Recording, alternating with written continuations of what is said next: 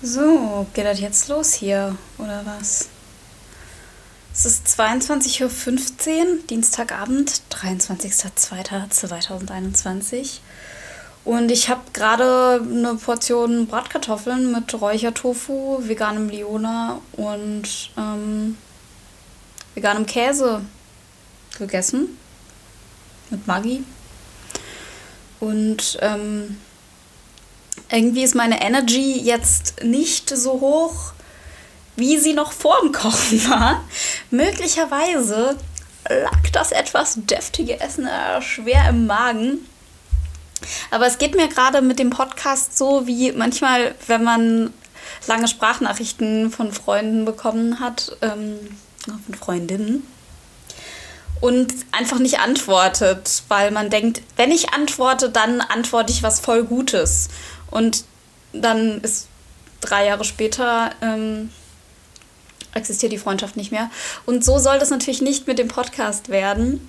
Und deshalb muss ich mich, glaube ich, so ein bisschen dazu überreden, auch einfach anzufangen aufzunehmen, auch wenn ich mit, ja, auch wenn ich noch fitter sein könnte, auch wenn ich mit der Art, wie ich die Themen vorab recherchiert habe, noch nicht zufrieden bin. Ich bin eine Perfektionistin. Der Punkt wird nicht kommen, an dem ich mit, mit der Ausarbeitung meiner Themen zufrieden bin. Und deshalb, weil ich ja letztes Mal schon versprochen habe, dass noch ein paar Themen ausstehen und am Samstag Belen und ich schon eine neue Folge aufnehmen, da muss ich jetzt ran, Leute. Und hier die letzte Instanz ist ja jetzt auch schon wieder ein paar Wochen her. Ich weiß gar nicht wie lange. Aber es hört ja auch nicht auf mit den Diskussionen im Internet über, was dürfen wir denn jetzt alles noch sagen. Und das andere Thema, was ich noch bearbeiten wollte, was ich im letzten Podcast angesprochen habe, das erwähne ich jetzt einfach nicht nochmal. Weil wenn ich dann jetzt nicht dazu komme, dann ist auch keiner traurig. Ich, ich glaube, das wird halt irgendwie nichts. Ich, weißt du, wenn ich, wenn ich mir was wünschen dürfte, dann würde ich einen bezahlten Podcast machen. Das heißt, ähm, ich hätte dafür irgendwie, keine Ahnung, zwei Tage die Woche einfach Zeit, um zu recherchieren, um aufzunehmen, vielleicht auch zwei, drei Tage. Hätte ein Team hinten dran, das ein bisschen recherchiert, das auch die Orga dahinter macht mit dem finanziellen, mit den Terminen. Ja, aber das habe ich halt alles nicht und das wird auch erstmal nicht so sein, sondern das ist mein privates Projekt, an dem ich ab und zu mal ins Mikro rülpse und wo das dieser Anspruch, den ich äh, zu Beginn hatte, dass wir da Themen wissenschaftlich auseinandernehmen, das, das kann ich nicht immer so aufrecht erhalten. Das heißt natürlich nicht, dass ich das nicht so gut versuche, wie es mir gerade möglich ist. Und den Anspruch der Wissenschaftlichkeit, ähm, den kann man ja manchmal auch aufrecht erhalten, wenn man zu bestimmten Themen nicht alle Facts zur Verfügung hat.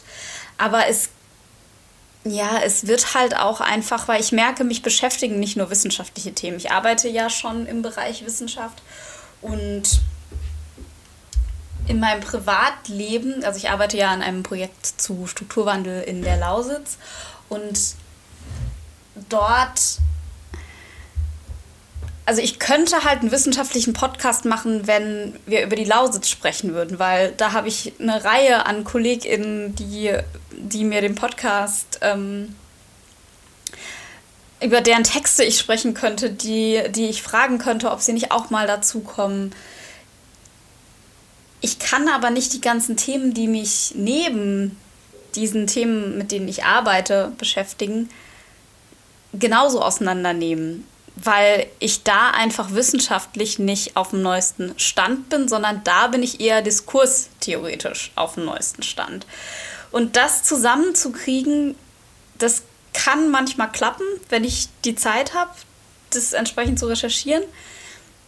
Aber manchmal wird es halt auch einfach so werden, dass ich meine Meinung zu was sage, ein paar Infos zu was mitgebe und dann das für mich so einordne, wie ich es denke. Weil die letzte Folge, die ich zu Corona gemacht habe, also trotz, dass es aufwendig war, bin ich eben nicht 100% zufrieden. Und das ist jetzt, damit ich nicht wieder zu viel rede, ähm, ist das jetzt auch der Moment, nochmal, naja, nicht zu korrigieren, aber vielleicht nochmal das klarer zu ziehen, ähm, dass ich sagte, dass die Sieben-Tage-Inzidenz ist, wie viele Menschen sich, wie viele Menschen je 100 Einwohner infiziert sind oder so. Oder sich je 100.000 Einwohner anstecken. Und was ich meinte, ist ähm, Neuinfektionen. Also die Sieben-Tage-Inzidenz besagt, wie viele Menschen sich innerhalb von sieben Tagen pro 100.000 EinwohnerInnen neu infizieren. Und dann habe ich noch irgendwo gesagt, und das habe ich übrigens eben gerade schon wieder gemacht, da habe ich anstatt 25.000 Grippetote, habe ich irgendwann irgendwas von 25 gesagt, weil ich einfach das 1000 vergessen habe. Ja, ähm, das ist eben das Nächste. Also ich habe da auch nicht immer die Kapazitäten und eigentlich will ich das auch nicht. Die Folgen dann immer noch mal mehrmals durchzuhören und alles rauszuschneiden, sondern ja, das, das, das wird so ein Format entwickelt sich ja auch immer. Das wird natürlich, wenn Belen und ich zu zweit sind, können wir da unsere gemeinsame Expertise mit reinpacken und uns auch die Recherche ein bisschen aufteilen und vor allen Dingen auch die Redeanteile. Aber alleine, mh, mm, alleine in der Freizeit wird das Format ein bisschen freier sein. So für mich allein zumindest. Aber das ähm, heißt ja nicht, dass es qualitativ nicht gut ist, weil ich natürlich trotzdem super viele wichtige Dinge zu sagen habe. Wie zum Beispiel zu Rassismus. Natürlich, The White Girl has a lot of things to say zu Rassismus. Ähm, ja, ich, das ist immer so das Ding, ne? Will man jetzt aus, als weiße Person auch schon wieder seinen Senf zu irgendeinem Thema dazugeben? Und auf der einen Seite, wenn da schwarze Menschen sind, Menschen, die von Rassismus betroffen sind, die ihren Senf zum Thema dazugeben könnten, dann sollte man als ähm, weiße Person sich da nicht in den Vordergrund drängeln. Andererseits gibt es halt einige weiße Personen, die ihre Meinung über was denn jetzt rassistisch ist, über den Stellenwert von Rassismus in der Gesellschaft oder über die Existenz von Rassismus in der Gesellschaft, die das nicht lassen können, ihre Meinung dazu zu sagen. Und diese Meinung ist oft entweder nicht gefragt oder von wieder anderen Weißen gefragt. Also da werden Erzählungen von Menschen, die keine Rassismuserfahrungen machen, über Rassismus getätigt, die sich einfach nicht mit den Erzählungen von Menschen, die Rassismuserfahrungen machen, decken. Insofern finde ich es auch als weiße Person wichtig, dazu Stellung zu beziehen, um eben ja, dieses blöde Ally-Wort immer. Nee, es geht mir auch gar nicht so weit, ähm, muss man, finde ich, gar nicht immer unbedingt denken sondern einfach um, um das Internet, um die Welt, um die Öffentlichkeit auch mit Meinungen von, von weißen Menschen zu befüllen, die nicht die ganze Zeit sagen, es gibt keinen Rassismus und wir übertreiben doch alle oder es, Rassismus geht nur von Neonazis aus.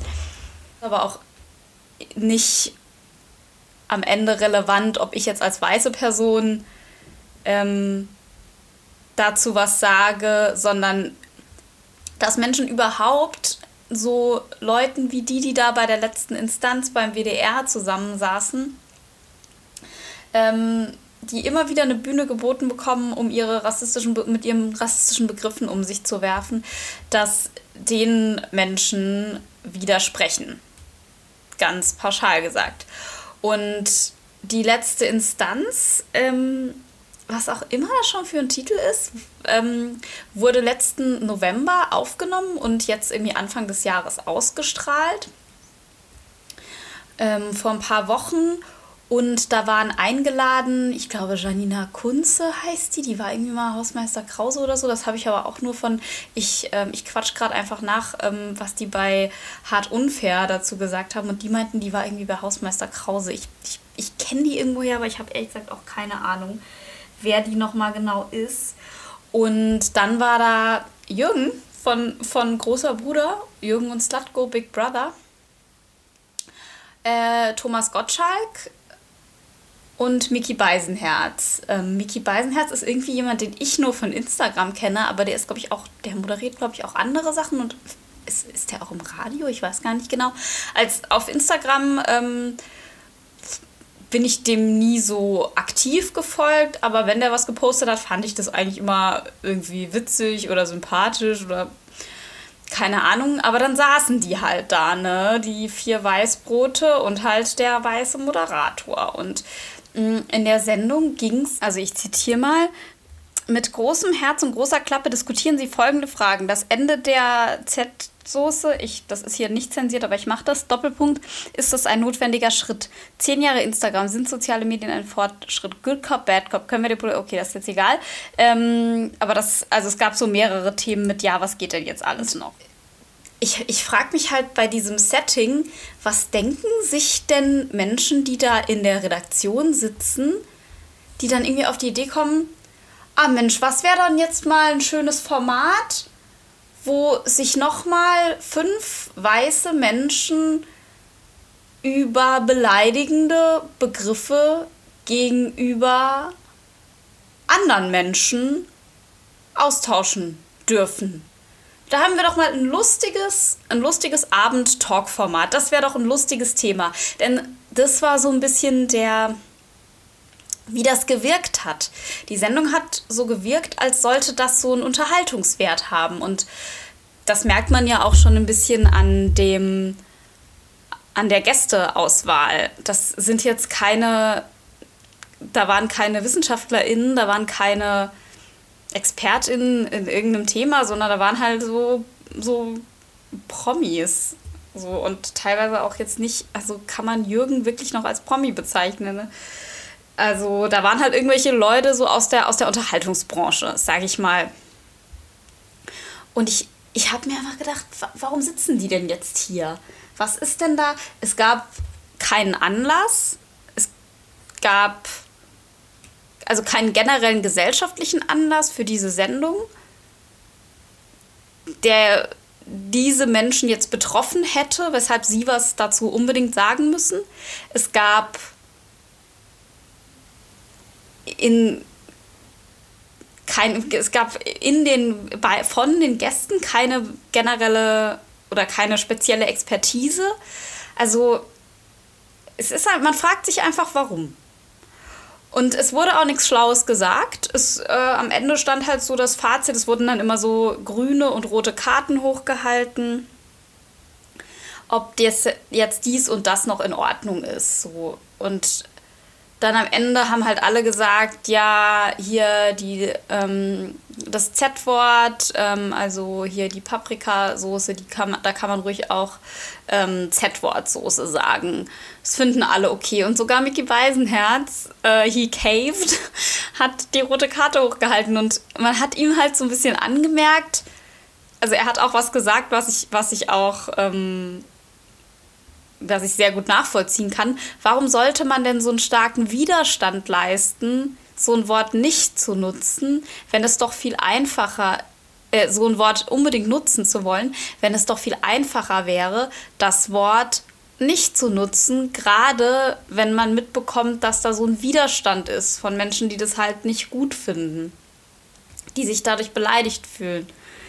Und das sind nicht einzelne Personen, die das so sehen, sondern der Zentralrat der Sinti und Roma hat schon im Zweiten Welt-Roma-Kongress 1978 ähm, gesagt, dass sie halt als Selbstbezeichnung ähm, Romnia möchten. Und ähm, das waren einige verschiedene Roma-Gruppen, die das dort offiziell festgestellt haben. Und das ist deshalb wichtig zu sagen, weil in, der, in dieser Talkshow ähm, wollte der Moderator dann erklären, was der Zentralrat der Sinti und Roma sagt. Und dann waren da Jürgen und Janine Kunze so, ach, der Zentralrat Roma hat, haben ihn überhaupt nicht mal ausreden lassen, weil die interessiert das überhaupt nicht. Das ist für die eine Parallel, Welt. Und ähm, Janine Kunze sagte dann so, ja, das sind zwei, drei Leute, die nichts Besseres zu tun haben. Und nein, das sind nicht zwei, drei Leute, die nichts Besseres zu tun haben. Und zum Glück hat Enissa Amani als Reaktion darauf eine eigene Talkshow ähm, kurzerhand auf die Beine gestellt, die sie dann die beste Instanz genannt hat. Und einen Ausschnitt davon ähm, spiele ich euch jetzt mal vor. Und dieses Wort, wo du gerade angesprochen hast, das ist eine Sammelbezeichnung, ist eine Fremdbezeichnung, die viel ähm, damit zu tun hat, dass Menschen eine Art von Projektionsfläche, eine Art von Antagonisten brauchen, um quasi ihr eigenes ähm, Verhalten zu rechtfertigen, aber auch in der Machtkonstruktion quasi auch da zu bleiben, wo sie stehen. Und dieses, äh, dieses Wort, was wir gerade, äh, über was wir reden, das ist ein Wort, was einfach mit sehr viel Gewalt, mit sehr viel Stereotypisierung, mit Segradierung zu tun hat, aber auch mit dem Genozid an den Sinti und Romja hier in Deutschland von 39 bis 45. Eine halbe Million Menschen sind offiziell und noch viel mehr in ganz Balkan und auch im Balkan ums Leben gekommen. Sie wurden deportiert. Dieses Wort wurde Menschen in die Haut eintätowiert. Man hat sie gekennzeichnet. Und deshalb ist dieses Wort so gewaltvoll und so retraumatisierend für mich auch.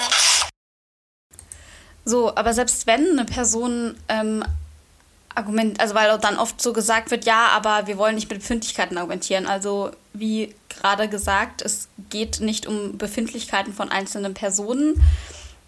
Das, das ist immer so ein, so ein Wort, was dann immer sagt, wir, wir wollen irgendwie nicht mit Befindlichkeiten argumentieren. Naja, es gibt ähm, Lebensbereiche, in denen es in Ordnung ist, auf Befindlichkeiten zu, zu achten. Das ist das eine. Okay, jetzt gehe ich schon ins, ins Fazit rein. Ähm, so, diese, dieses, was Mickey Beisenherz sagte, fand ich auf jeden Fall relativ ähm, nahbar, aber so trotzdem hat er dann irgendwie diese rote Karte hochgehalten oder die grüne Karte oder ich weiß gar nicht mehr was, so nach dem Motto, ja, darf man sagen. Und ich habe mich dann gefragt, hä, aber du wirkst irgendwie so, als und das ist halt so ein bisschen dieses, ähm, dieses Peer-Group-Ding. Dann ist man da plötzlich irgendwie unter so einer Gruppe von Weißen, die sind alle irgendwie anderer Meinung und dann gibt man halt so nach. Und er hat das halt in seinem Podcast ganz gut ein bisschen in die Richtung auch beschrieben. Also er meinte dann so, ja, das ist irgendwie wie wenn man in so einer Familienfeier sitzt und man denkt sich irgendwie, ach man, aber irgendwie hat man auch keine Lust auf die Diskussion und irgendwie will man dann irgendwie auch doch den Frieden und dann manchmal denkt man auch so, ach, ja, egal und ich kann es jetzt nicht, nicht wortwörtlich zitieren, aber so diese, diese Stimmung, äh, das konnte ich, konnte ich gut nachvollziehen, diesen, diese Parallele, die er gezogen hat. Aber auch da ist doch der Moment umso wichtiger, dass man dann eben nicht sagt, Nee, es ist aber okay. Also man könnte sagen, in der Familie ist es besonders wichtig, weil das ja Menschen sind, die einem irgendwie nahestehen, die man vielleicht auch noch ganz gut erreichen kann. Aber das Ding ist halt auch, es ist halt auch, auch wenn es sich für ihn so angefühlt hat, es ist natürlich auch keine Familienfeier gewesen, sondern er war da im Fernsehen und das hat auch was mit Öffentlichkeit und Sichtbarkeit und was man nach außen ähm, transportiert und transportieren möchte zu tun. Aber ja, er war halt der einzige von den Vieren, der das, der den Fehler sich so eingestehen konnte und nicht im Sinne von, oh, ich habe einen Fehler gemacht, ich mache ein beherztes Statement und entschuldige mich, so wie das Janine Kunze gemacht hat. Und ne, ich habe in der letzten Folge schon gesagt, so im Prinzip voll gut, sich für Sachen zu entschuldigen. Es muss aber halt irgendwie auch glaubhaft sein. Und Mickey Beisenherz hat das halt so total nahbar irgendwie erklärt und relatable und man hat ihm halt irgendwie abgenommen, ja, das war irgendwie nicht geil. Ich steckte da in der Situation, ne? Also er, es genau, es ging ihm nicht so, man hat ihm angemerkt, es geht jetzt nicht nur darum, irgendwie sich zu rechtfertigen, sich vor einem Shitstorm zu retten, sondern das, was er gesagt hat, war irgendwie schlüssig und menschlich nachvollziehbar also klar, menschlich nachvollziehbar ist auch, dass Janine Kunze keinen Shitstorm haben will und sich deshalb hinstellt und bei Instagram ein Herz postet und sagt, oh, das tut mir so leid, ich habe da Leute getroffen, das wusste ich vorher nicht, ich hatte mit dem Thema nicht so viele Berührungspunkte.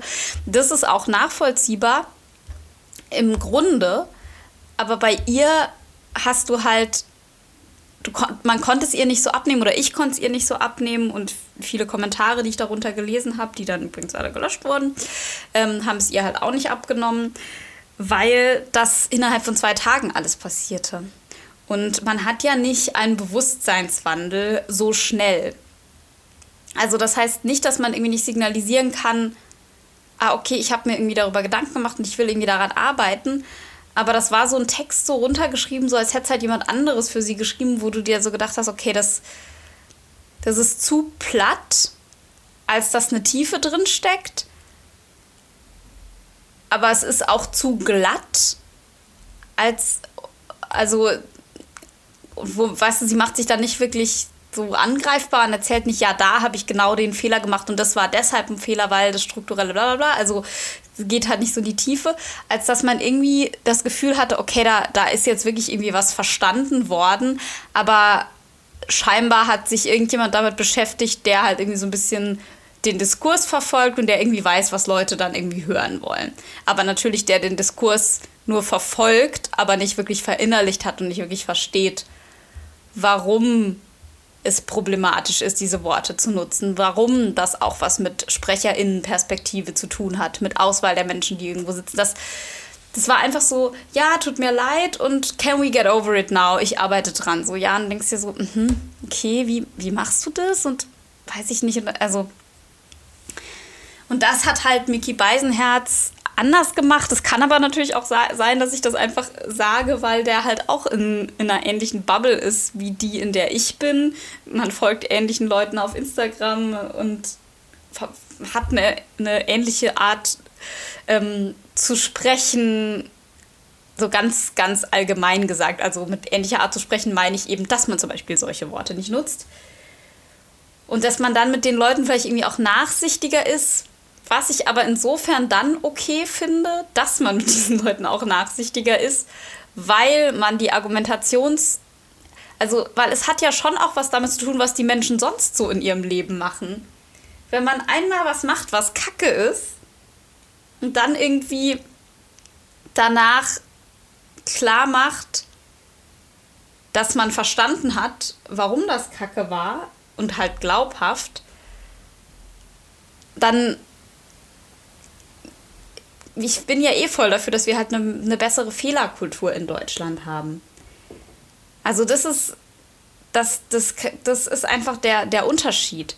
Wenn aber eine Person, die sich mit einer Vehemenz irgendwo hinstellt und sagt, pff, also habt ihr nichts anderes zu tun, da regen sich so ein paar einzelne Leute auf und du merkst halt einfach, die Person hat von dem Diskurs gar keine Ahnung und dann plötzlich ist danach die, die Reue sehr groß. Das, das ist halt nicht glaubhaft und insofern geht es halt nicht nur darum, was man in einzelnen Momenten sagt, sondern es geht auch darum, was man sonst so in, in der Medial, also was man sonst so in der Öffentlichkeit von sich gibt. Und deshalb kann man auch nicht, genauso wie man auch nicht Aussagen von Alexander Gauland, ich will jetzt nicht schon äh, Kunze mit Alexander Gauland vergleichen, ich suche nur gerade irgendein Extrem, dem ich auch, nur wenn er irgendwie was Nettes sagt, nicht sagen würde, ach toll, der hat was Schönes gesagt. Also wenn Alexander Gauland irgendwas irgendwas Inhaltliches sagen würde, was richtig ist, dann wäre das für mich ja trotzdem kein Anlass, ihm zu gratulieren, weil er gesagt hat, 1 und 1 ist 2, weil alles andere an ihm halt politisch nicht klar geht. Und da geht es halt, es geht um Aussagen, aber es geht auch um Aussagen im Kontext und es geht auch um, mit wem diese Menschen ja, was diese Menschen sonst so für eine Agenda verfolgen oder aus welcher Position sie argumentieren. Und Janine Kunze verfolgt halt meiner Ansicht nach halt einfach die Agenda, ich will halt irgendwie witzig sein, ich will mich irgendwie um nichts kümmern, will mir irgendwie in meinem Leben keine Gedanken um irgendwie sowas machen und ja, ich will halt irgendwie keinen Shitstorm und das macht sie irgendwie nicht zu einer krassen Rassistin, das macht sie aber halt definitiv auch nicht zu, zu einem Ally, auch wenn ich dieses Wort irgendwie immer ein bisschen schwierig finde. Auch schon wieder ein Anglizismus. Ähm, und es macht sie halt auch nicht zu einer glaubhaften Person, die dann irgendwie eine schwarze Kachel auf Instagram postet. Also, ja. Und ähm, Thomas Gottschalk hat auch was Interessantes gesagt in dieser Serie. Und zwar hat in dieser Folge, und zwar hat er dann ähm, erklärt, dass das früher haben sich die Leute ja gar nichts bei dies und dies und das gedacht, so. Aber er hat ja dann, als er mal, mal in Beverly Hills auf der Party war ähm, und sich als Jimi Hendrix verkleidet hat mit Blackfacing, da hat er ja das erste Mal erfahren, wie sich denn Rassismus anfühlt. Hat er, this is true, it's true what I'm saying. Das hat er wirklich ernsthaft behauptet und da wurde sich natürlich mega krass drüber lustig gemacht hat natürlich auch einen bitteren Kern, weil und auch wieder da, ne, nicht weil, weil Thomas Gottschalk irgendwie der, der krasseste Rassist ever ist, aber das zeigt halt so eine, ach, ich denke mir doch irgendwie gar nichts dabei und hm, ja, aber die haben mich auf der Party ja auch komisch angeguckt und das also man merkt halt, okay, der, ähm, der, ähm, dieser eine Schauspieler von Panthertainment, Tyron, Tyron, ich weiß seinen Nachnamen leider nicht, ähm, der hat auf jeden Fall in einem in einem Talk, den ich nur bei Instagram gesehen habe, da das auch gesagt, so ja, man muss nicht irgendwie ein, ein, ein Rassist sein, um teilweise diese Stereotype ähm, voranzutreiben oder um einzelne rassistische Aussagen zu tätigen. Und wenn wir halt das hinterfragen, dann kann man es halt besser bekämpfen, besser erkennen. Und dass man halt bei Thomas Gottschalk halt gemerkt hätte, dass er sich mit dem Thema einfach noch nicht beschäftigt hat weil es in seiner Welt halt kein Problem ist. Weil es eben nicht so ist, dass wenn er einmal auf eine Party in Beverly Hills geht und sich sehr problematisch blackfaced, dann kann er danach halt wieder, wieder abwaschen. So, und und er, niemand wird auch denken, dass er eine schwarze Person ist, sondern ja, das ist, man merkt halt, er hat sich nicht, er versteht diesen Unterschied überhaupt nicht, was das bedeutet was, was das bedeutet als Person auf eine bestimmte Art und Weise gelesen zu werden, dass man von klein auf die übelsten Rassismuserfahrungen verbal, aber manchmal auch, wie es sich bei, bei, bei den Anschlägen in Hanau auch gezeigt hat, manchmal aber auch eine Gefahr von Leib und Leben dafür ausgeht, sehr oft sogar. Das ist ja eben das Ding. Es geht nämlich eben nicht nur um Befindlichkeiten, es geht nicht nur um, um Worte, sondern Worte ziehen Taten nach sich. Worte prägen Gesellschaft, prägen Bewusstsein und Wahrnehmung. Und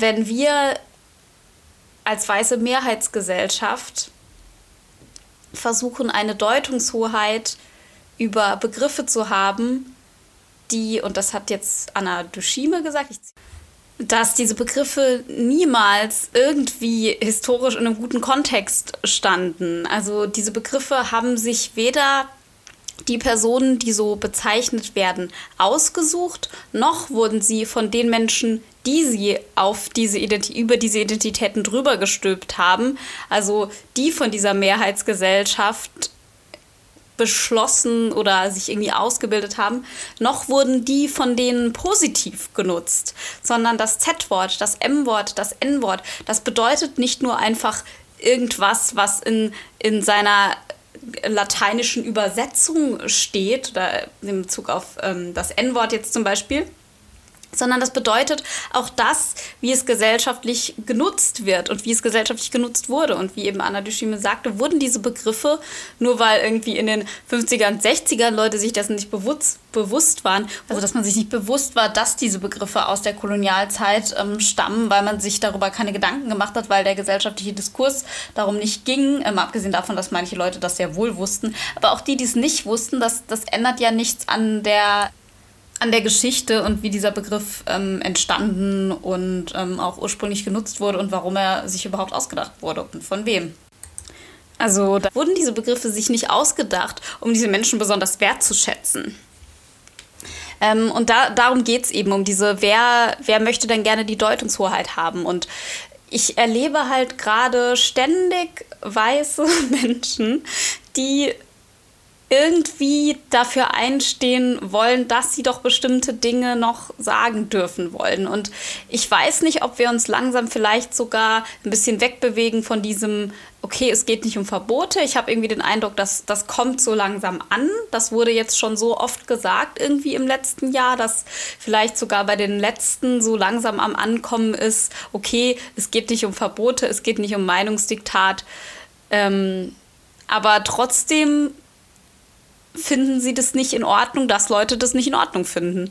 Und das ist ja, das ist ja der Witz der Sache. Also jetzt kommt so langsam an, ah, okay, ich darf das sagen, aber kommt halt scheiße an. Dann bricht so ein bisschen die Argumentation, ihr wollt mir was vorschreiben, weg, ihr wollt mir irgendwie meine Rechte nehmen, die bricht dann weg. Und dann wird es halt irgendwie so schwammig. Weil dann müssen wir uns plötzlich darüber austauschen, was denn diese Begriffe eigentlich bedeuten. Dann können wir nicht einfach mehr so an der Oberfläche schwimmen und sagen, hm, ich möchte aber gerne das sagen dürfen und ich, ich, ich, ich möchte gerne diese und diese Rechte haben, weil ja, die hast du. Sondern dann geht es plötzlich darum, warum benutze ich den Begriff denn so und warum habe ich den vielleicht auch schon immer so benutzt? Und warum wird der von anderen Menschen so wahrgenommen? Wo kommt denn dieser Begriff eigentlich her? Und warum habe ich eigentlich so ein anderes Verständnis von diesem Begriff wie vielleicht andere Teile der Gesellschaft und wie können wir da zusammenkommen? Also man kann ja auch nicht sagen, oh, man macht sich so viele Gedanken darüber, mir ist das irgendwie nicht wichtig, weil wenn es dir wirklich nicht wichtig wäre oder diese Menschen, die so darauf pochen, bestimmte Begriffe zu nutzen, dann würden sie sich ja auch nicht in eine Talkshow setzen und darüber vom Leder ziehen. Und dann wird halt immer so getan, als würden sie sich in die Talkshow setzen, weil ihnen ja irgendwie was weggenommen wird, weil ihnen was vorgeschrieben wird weil Satire und bla bla bla. Und weil das irgendwie eine Beschneidung der, der freien Sprache ist. Aber wenn doch Sprache irgendwie lebendig ist, wenn Sprache irgendwie Austausch, Aus, Ausdruck von Sein ist, wenn, und das ist doch eigentlich das, was diese Menschen, die irgendwie Kunstfiguren sind, die irgendwie auf der Kunstfiguren irgendwie darstellen wollen, die irgendwie auf der Bühne stehen, die was rüberbringen wollen, die nutzen doch eben Sprache genau, um irgendwas rüberzubringen. Wie können denn diese Menschen dann gleichzeitig sagen, nee, aber das ist doch irgendwie voll neutral oder ich nutze das doch irgendwie so und so. Nee, man drückt ja damit was aus. Und das ist doch eigentlich eine Doppelmoral, dass Menschen, die die ganze Zeit irgendwie mit Sprache hantieren, um irgendwie, die eigentlich ja nur mit Sprache hantieren, gerade SatirikerInnen, wenn die auf der anderen Seite sagen, nee, aber ach, pff, die Leute stellen sich aber so an und ach, da muss man doch mal die Kirche im Dorf lassen. Wie kann das denn eine Person sagen, die beruflich mit Sprache arbeitet? Die rhetorische Frage mal so im Raum, Raum stehen gelassen. Ähm, ich rege mich aber hier gerade nicht nur über die letzte Instanz auf, denn das ist einfach eine Aneinanderreihung an weißen Menschen im deutschen Fernsehen, die sagen, aber ich will aber und warum nehmt ihr mir denn jetzt noch den Begriff weg und den Begriff und haben wir nichts anderes zu tun? Ich frage mich, haben die nichts anderes zu tun, als mit diesen Worten um sich zu werfen? Als wäre irgendwie so eine, so, eine, so eine Kaffeekasse für, oh cool, ah, der, hier der, der Didi und der, der Tommy und, und der Jürgen und auch Jürgen von der Lippe, by the way, die haben, äh, die haben jetzt schon wieder so und so oft N-Wort, so und so oft M-Wort, so und so oft Z-Wort. So also wie bei Scrabble, so als gäbe es dafür irgendwie so Punkte und da läuft irgendwie so ein geheimes Game irgendwie zwischen diesen komischen Fernsehpersonen und man hat die Regeln irgendwie nicht verstanden. So, so wirkt das irgendwie, so als würden die Leute dafür bezahlt, dass sie dieses Wort ganz oft sagen. Oder wenigstens sagen, aber ich will das doch sagen dürfen. Und da komme ich einfach nicht mehr hinterher, weil die Leute werden ja auch irgendwo eingeladen. Also sie werden in dem Sinne bezahlt dafür. Und die Leute, die sagen das ja nicht einfach so. Die, die, die, die machen ja kein, äh, kein, kein Zoom-Bombing, die machen ja kein, äh, ich crash mal hier die, die WDR-Fernsehsendung, sondern die werden ja eingeladen von öffentlich-rechtlichen Fernsehsendern. Die, die, die Themen denkt sich ja jemand aus. Und der, die Person oder die Personengruppe denkt sich ja dann auch, wen, wäre lustig, was ist denn gerade so los? Um wen könnten wir denn dazu befragen? Und denken diese Menschen irgendwie nicht, also ich, nee, okay, jetzt werde ich gerade sauer, jetzt muss ich mich nochmal kurz ein bisschen beruhigen, weil ich, ich komme da wirklich nicht hinterher. Ähm, ich erzähle mal noch so ein bisschen von welchen, von welchen anderen ähm, jetzt so in der jüngeren Vergangenheit, was da noch so los war. Da war natürlich ähm, der Fall von es geht mir jetzt übrigens gerade nicht nur darum, wann, wann Leute diese Worte benutzen, sondern wann immer darüber diskutiert wird, ob es benutzt werden darf. Darum geht es mir jetzt gerade. Also da gab es eine Sendung, äh, 18 Fragen, 12 Fragen, keine Ahnung. Ähm, da war auf jeden Fall ein bisschen diversere Gruppe, die dann befragt wurde, was ist denn okay und was nicht. Ähm, da waren aber dann halt auch wieder so ein paar Leute, die halt irgendwie sagen, ja, aber ich bin doch eine Kunstfigur, ich mache doch das und das, ich und ja, und mir wird jetzt mein Engagement irgendwie genommen, weil ich das und das gesagt habe. Und erstens mal ist das nicht so ganz klar, aber das andere ist halt, vielleicht möchte ein Theater halt auch einfach nicht mit einer Person zusammenarbeiten, bei der sie halt nicht sicher sein kann, dass sie auf der Bühne keine rassistischen Begriffe benutzt. Weil einfach das Image schädlich ist für dieses Theater, um das mal ganz ähm, platt und aus dem Eigeninteresse des Theaters raus zu argumentieren. Und insofern ist das in der freien Wirtschaft auch das gute Recht des Theaters, eine Person nicht weiter zu beschäftigen, deren inhaltliche Linie und das, was sie halt auf der Bühne zeigt, nicht getragen werden kann. Und deshalb frage ich mich ehrlich gesagt auch immer mehr, das ist jetzt nicht Privatwirtschaft, aber wie öffentlich-rechtliche ähm, immer wieder die Tanur zumindest in dem Ausmaß eine Plattform für seinen Scheiß bieten weißt du, Cancel Culture, bla bla bla, es wird immer irgendwas von Cancel Culture geredet. Das war übrigens eine andere Sendung, wo noch Jürgen von der Lippe und noch irgendwelche anderen Leute da waren, auf die kann ich jetzt nicht auch noch eingehen.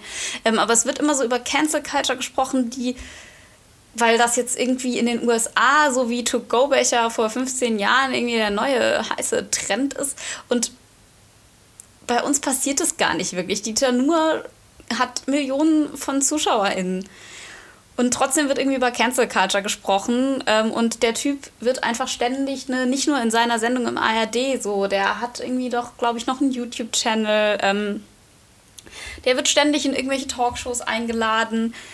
Also da kann man nicht von Cancel Culture sprechen. Und genau, ähm, weil ich gerade von dieser Person gesprochen habe bei diesen zwölf Fragen oder wie auch immer das hieß, auch was vom öffentlich-rechtlichen äh, Rundfunk dass halt die Person dann sagte, ja, jetzt hat sie deshalb irgendwie ein Engagement verloren, weil irgendwie die Sprache so beschränkt ist. Und da würde ich sagen, nein. Die Person, wenn das denn wirklich so war, dass das Theater die Person deshalb nicht weiter beschäftigt hat, ähm, da ist ein Vertrag ausgelaufen, also es wurde nicht mal gekündigt, dann, das hat er so erzählt. Also ich habe hab keine Einsicht in irgendwelche Verträge.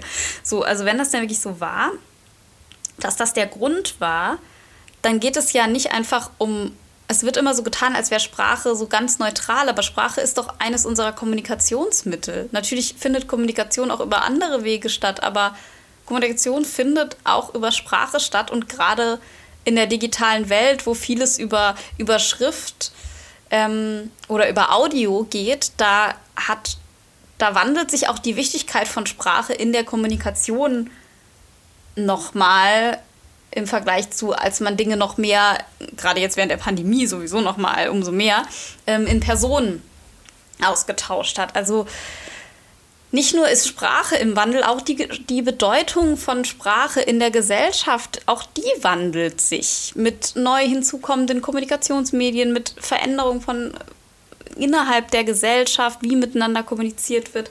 Das ist alles die ganze Zeit in Bewegung und so ist es eben auch die Sprache. Und das Theater hat die Person ja nicht, nicht weiter beschäftigt, weil sie irgendwelche, irgendeine bestimmte Sprache benutzt hat, sondern weil dahinter eine Haltung steht, die nicht mitgetragen werden kann. Und diese Begriffe sind eben nicht neutral, und wenn ich ähm, zu einem Polizisten Bastard sage, dann habe ich ähm, ziemlichen Ärger am Hals. Dann werde ich angezeigt. Der, Polizisten und Polizistinnen verstehen da gar keinen Spaß. Und da kann ich auch nicht dann vor Gericht sagen, also ich meine das Wort Bastard doch nur so. Also Bastard ist ja biologisch nur das und das und das und ich sehe jetzt gerade nicht ähm, die Beleidigung. Ich meine das doch nicht so. Da sagt das Gericht, nee, das ist eine Beleidigung und da ist es egal, wie sie das angeblich gemeint haben. Und genauso ist es eben auch mit bestimmten anderen Begriffen, dem, Z-Wort, dem M-Wort, dem N-Wort. Menschen fühlen sich dadurch beleidigt. Diese Worte sind, wie ich eben schon sagte und wie ich eben Anna Dushime zitiert habe, diese Begriffe sind nicht, nicht positiv genutzt worden, die wurden nicht positiv geframed, die wurden schon als Beleidigung, als Form von Othering, als Form anderer auszugrenzen genutzt. Den Begriff Othering will ich kurz erklären. Das ist ähm, ein Begriff, der aus verschiedenen, von, von verschiedenen ähm, DenkerInnen genutzt wurde, um zu definieren. Ich lese einfach mal den Wikipedia, die Wikipedia-Definition ähm, vor. Othering beschreibt den Prozess, sich selbst und sein soziales Image hervorzuheben, indem man Menschen mit anderen Merkmalen als andersartig, fremd klassifiziert bzw. stereotypisiert. Er findet also eine betonende Unterscheidung und Distanzierung von, es findet also eine betonte Dis Unterscheidung und Distanzierung von den anderen statt, sei es wegen des Geschlechts, der Religionszugehörigkeit, der ethnischen Zugehörigkeit, der Nationalität, der sozialen Stellung innerhalb einer Gesellschaft, zum Beispiel der Klassenzugehörigkeit Zugehörigkeit, der Ideologie oder auch vermeintlicher biologischer Unterscheidungskriterien zwischen Menschen, Vergleiche Rasse, Rassismus, ähm, so beispielsweise. Und ähm, das ähm, wurde zum Beispiel von Simone de Beauvoir genutzt. Ähm, findet aber auch in postkolonialer Theorie Anwendung, beispielsweise Edward Said, der auch ähm, diese Ori Ori Orientalismus-Theorie ähm, begründet hat und oder auch von Spivak. Und ähm, Dabei geht es eben um es, ähm, ein bisschen einfacheren Worten zu erklären, darum, wer, was, wer sich als Norm sieht und wie andere in dieser Norm eingeordnet werden. Und in Deutschland und generell im globalen Norden, aber bleiben wir einfach mal bei Deutschland, ähm, ist einfach die weiße Mehrheitsgesellschaft die Norm, weshalb ja auch, wenn beispielsweise der Zentralrat der Sinti und Roma sagt, wir wollen aber nicht, dass ihr das Z-Wort sagt, das als, mh, mm, ja, das sind nur ein, zwei und das ist nicht so wichtig angesehen wird, weil die weiße Person in Deutschland als der Standard gilt und nicht eingesehen wird, warum denn eine andere Gruppe nicht, warum eine andere, warum andere Menschen, die nicht weiß sind, in, im Diskurs auch mitentscheiden dürfen sollten. Und das Privileg, als Norm zu gelten, nicht aufzufallen und keine Nachteile beispielsweise aufgrund des Aussehens zu erhalten, ist eines, was wir als Weiße gar nicht immer vor, also einige Weiße haben das nicht vor Augen und ich hatte das auch nicht immer. Ich bin auch nicht aufgewachsen und habe gedacht, oh, ich bin weiß, das ist ja ein Privileg. Das, das ist was, was wir lernen müssen. Und ein oft damit zusammen auftretendes Missverständnis ist, dass Menschen dann denken, hä, aber ähm, nur weil ich weiß bin, habe ich doch nicht alle Vorteile der Welt. Das sagt es nicht aus, sondern da geht es speziell um Vorteile, ähm, die mit eben der Nichterfahrung von Rassismus zu tun haben. Das heißt aber nicht, dass weiße Menschen nicht andere Formen der Diskriminierung erfahren können. Also ich glaube, jede Person, äh, das sage ich immer gerne, äh, die nicht ähm, Jeff Bezos ist, äh, nicht äh, ein reicher, weißer Mann wird irgendeine Form von Diskriminierung finden, unter die ähm, er oder sie sich ähm, einordnen kann. Klassismus, ähm, Ableismus, ähm, Ableismus ist auch ein komisches Wort. Also Ableismus ähm, ist ja die Diskriminierung von Menschen ähm, mit Behinderung, von wegen able, disabled. Also able heißt ja in der Lage sein, etwas zu tun und das Wort ähm, auf Deutsch ist irgendwie schwierig. Wie ich, ich dachte eine Zeit lang immer, das würde Ableismus heißen. Da bin ich wirklich keine Expertin, ich ähm, denke gerade einfach laut. Ähm, anyways, es gibt viele verschiedene Diskriminierungsformen, die ähm, auch weiße Menschen erleben können. Und wie gesagt, gerade wenn man nicht ähm, zu den oberen ähm, 1 bis 10 Prozent gehört, dann wird man wahrscheinlich von irgendeiner dieser Diskriminierungsformen betroffen sein, denn das übergeordnete Problem hinter all diesen Strukturen heißt Kapitalismus. Ähm, nicht nur, weil Rassismus gab es auch vor der kapitalistischen Wende, aber im entfesselten Kapitalismus werden Unterschiede zwischen rassifizierten Menschen ähm, und beispielsweise der weißen Mehrheitsgesellschaft natürlich umso deutlicher. Und das ist ja auch eines der Instrumente, und auch der Grund, warum Rassismus und die Idee der Menschenrassen sich überhaupt erst ausgedacht wurde von damals weißen Christinnen, weißen Christen kann man wahrscheinlich sogar besser sagen, ähm, um eben Menschen anhand ihres Aussehens irgendwie einzuteilen, damit man bestimmte Privilegien, beispielsweise eben finanzielle, und das ist eben das, was dann im Kapitalismus rauskommt, nur für sich zu beanspruchen. Ja, also um nochmal zurück zu der, dem Thema Sprache zu kommen, das Einzige, was, was Weißen genommen werden soll, indem sie sich ihre Privilegien bewusst machen, ist nicht Meinungsfreiheit etc., sondern ein Privileg, das nicht nur ihnen zuteil sein sollte, sondern das allen zuteil sein sollte. Das heißt, ihnen soll gar nichts weggenommen werden, sondern andere Menschen sollen einfach gleichgestellt werden. Denn das Privileg, mit dem man geboren wird, das ein Privileg, mit dem man geboren wird, das nichts mit persönlicher Leistung oder in Bezug auf Hautfarbe mit irgendeiner Leistung per se zu tun hat, ist ein Privileg, das einem nicht zusteht. Ganz einfach. So, also das war jetzt ein längerer Exkurs, Klammer auf, Klammer zu. Ähm, wieder zurück zu dem Thema Beleidigung. Und da kann man, man kann sich nicht rauspicken, wann es einem gerade gut passt, einen Begriff als Beleidigung zu sehen und wann nicht.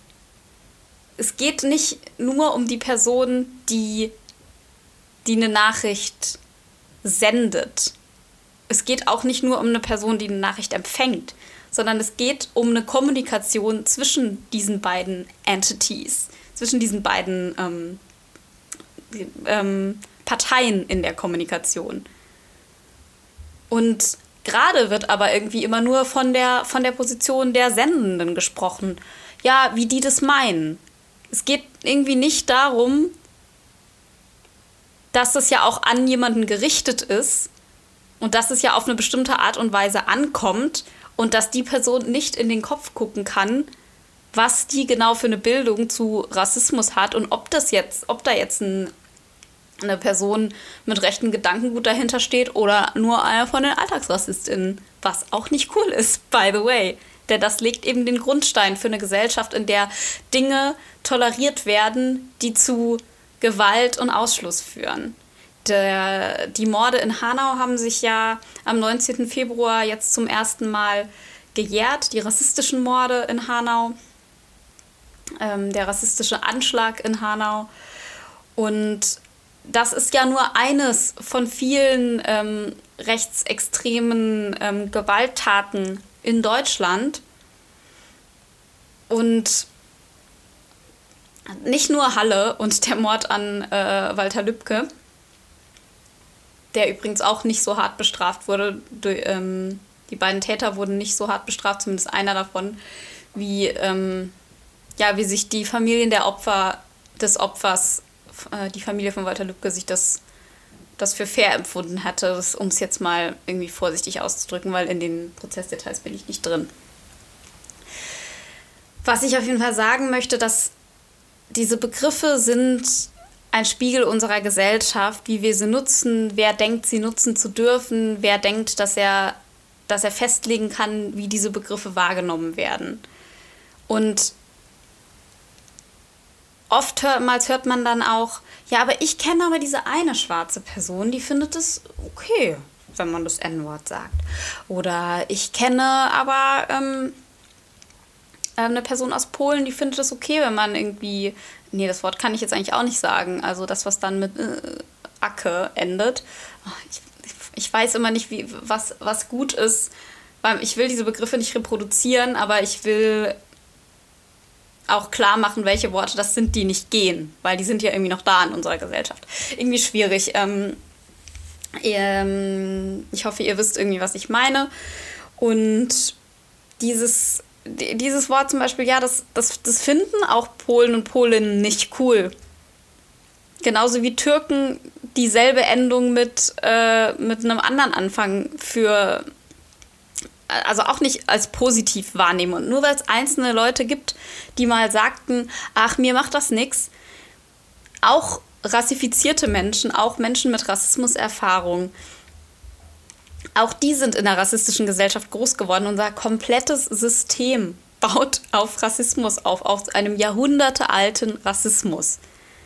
Und wir alle sind mit diesen Denkmustern aufgewachsen. Das heißt, auch Menschen, die selbst Rassismus erfahren, sind mit diesen Denkmustern aufgewachsen. Die sind nicht automatisch nur, weil sie People of Color sind oder weil sie schwarz sind, rassismuskritisch. Die erfahren vielleicht Gewalt, die erfahren vielleicht sprachliche Gewalt, aber nicht jede Person, nur weil sie schwarz ist, nur weil sie davon betroffen ist, hat eine perfekte wissenschaftliche Einordnung und äh, eine, ähm, die, die Geschichte des Rassismus parat. Das wäre ja auch ziemlich vermessen, das anzunehmen. Und das ist nochmal ein anderer Punkt. Und zwar, dass auch im Zuge der Black Lives Matter-Bewegung plötzlich viele Anfragen an schwarze Menschen gingen zu, ja, machst du Antirassismus-Workshops oder machst du das oder kannst du mir das mal erklären oder wie findest du das denn? Wie geht's denn da mit? Schau dir mal dieses krass rassistische Video an. Voll schlimm, wusste ich gar nicht, dass dir sowas passiert. Also die Leute werden so overwhelmed mit was, obwohl sie einfach nur da sind und vielleicht einfach, also die vielleicht gar nicht aktivistisch in dem Rahmen unterwegs sind. Was ich schon mal sagte in der in der ersten Folge mit Belen, dass ich als Frau will mich vielleicht nicht den ganzen Tag mit Feminismus und mit Sexismus beschäftigen. Und es gibt Frauen, die wollen das gar nicht. Das heißt nicht, dass sie keine Opfer davon sind, aber nicht jede Person hat das parat. Nicht jede Person will sich dieses Elend die ganze Zeit vor Augen führen. Und gerade Personen, die betroffen sind, denen können Menschen, die nicht betroffen sind, nicht sagen, was sie darüber zu denken haben oder beziehungsweise was sie darüber zu denken haben, sowieso nicht, aber auch wie viel sie sich damit auseinandersetzen sollten. Und irgendwie wird halt jetzt gerade, wo es halt irgendwie viel um Black Lives Matter und so geht, irgendwie immer angenommen so, dass jede schwarze Person sich jetzt voll viel damit beschäftigt und voll viel Ahnung davon hat.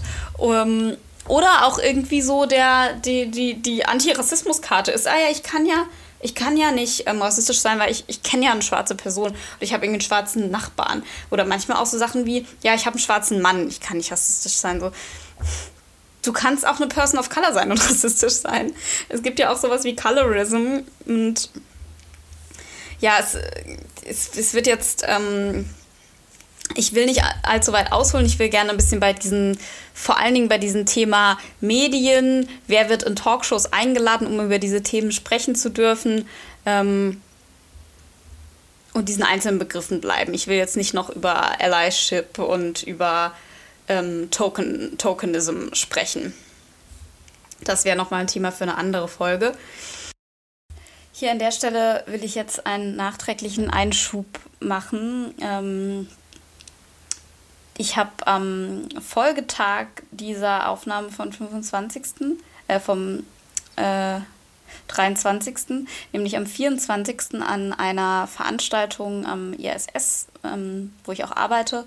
Ähm, die habe ich mir angeschaut, ein Webinar zu Rassismus im Wissenschaftssystem und dort hat jemand gesprochen, der nochmal eine andere Perspektive auf das Thema, was ich gerade angesprochen habe, nämlich ähm, ähm, schwarze ExpertInnen zu Rassismus, ähm, der hat nochmal eine andere Perspektive darauf gezeigt. Und zwar hat er erlebt, ähm, er ist ähm, Professor für, oh boah, frag mich nicht, ich habe ihn gestern erst kennengelernt. Ich, ähm, ich packe euch einfach den Link. Ähm, er hat auch super gute ähm, Literaturtipps, packe ich in die Shownotes. Ähm, Professor Dr. Karim Feredoni ähm, heißt er.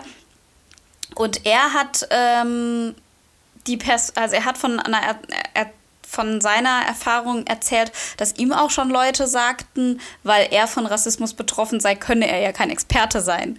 Das ist natürlich ein anderes Extrem, was genauso Quatsch ist, wie anzunehmen, dass jede von Rassismus betroffene Person Experte sei oder Expertin sei.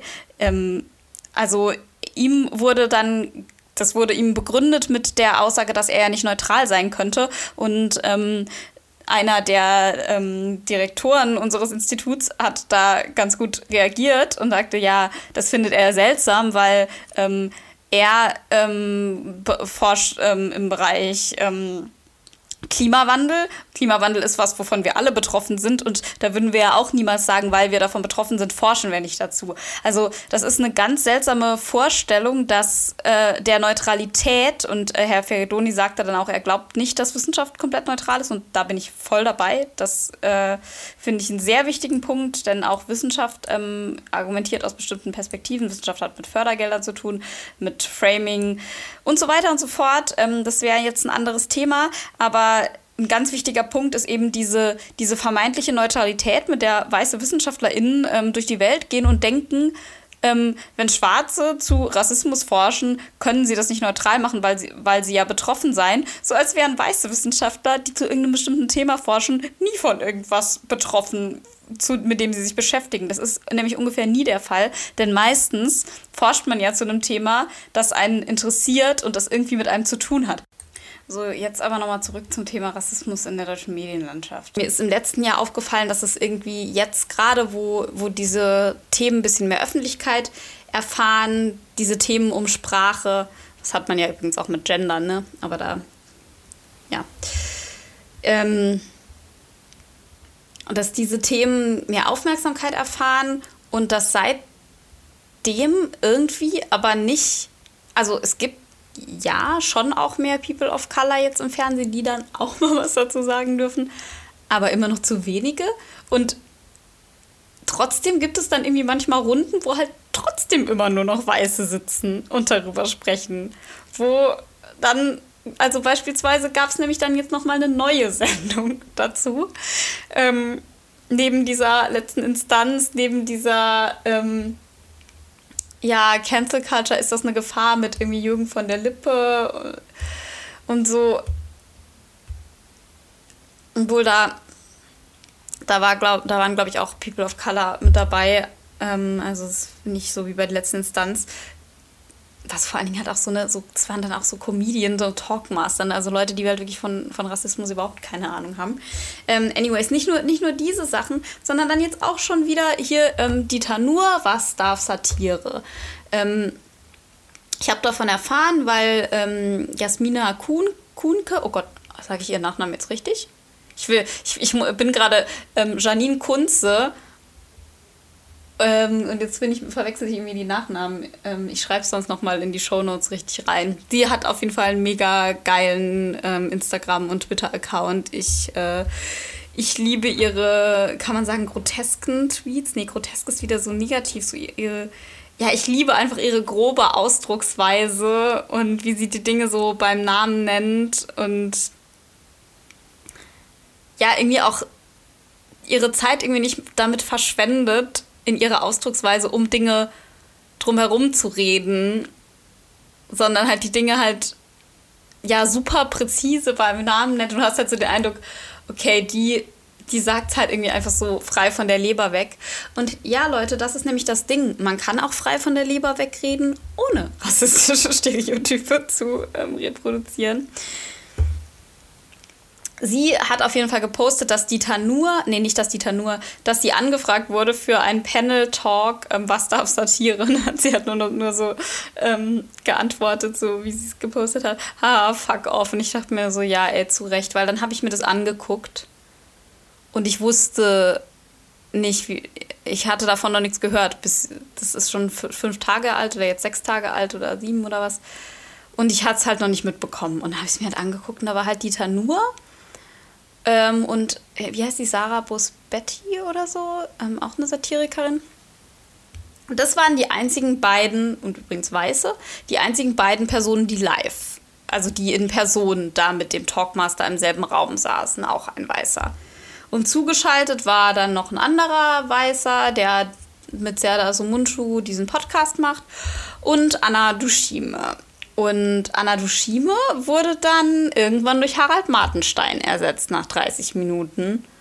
Und irgendwie, na klar, dann ist es halt immer schwieriger, über so Online-Formate das zu machen, weil dann ist der Ton manchmal nicht so gut und dann, dann konnte sie halt die Tanur hat halt wieder so viele Dinge gesagt, wo ich einfach nur dachte, so, da ist so viel nicht mitgedacht an irgendwie Strukturen, wo Anna Dushime halt so viele wahrscheinlich schlaue Dinge noch hätte dazu sagen können, weil sie halt sonst so viele schlaue Dinge sagt. Ich bin übrigens nicht bezahlt von Anna Dushime, aber ja, die hat halt in letzter Zeit viele schlaue Sachen gesagt, auch in dem Talk mit Philipp Amthor, auch irgendwie beim ARD oder so. Ähm, wo es übrigens auch um diese Themen ging, aber da waren zumindest, da war zumindest Philipp Amthor und sie auch und nicht noch tausend andere Weiße.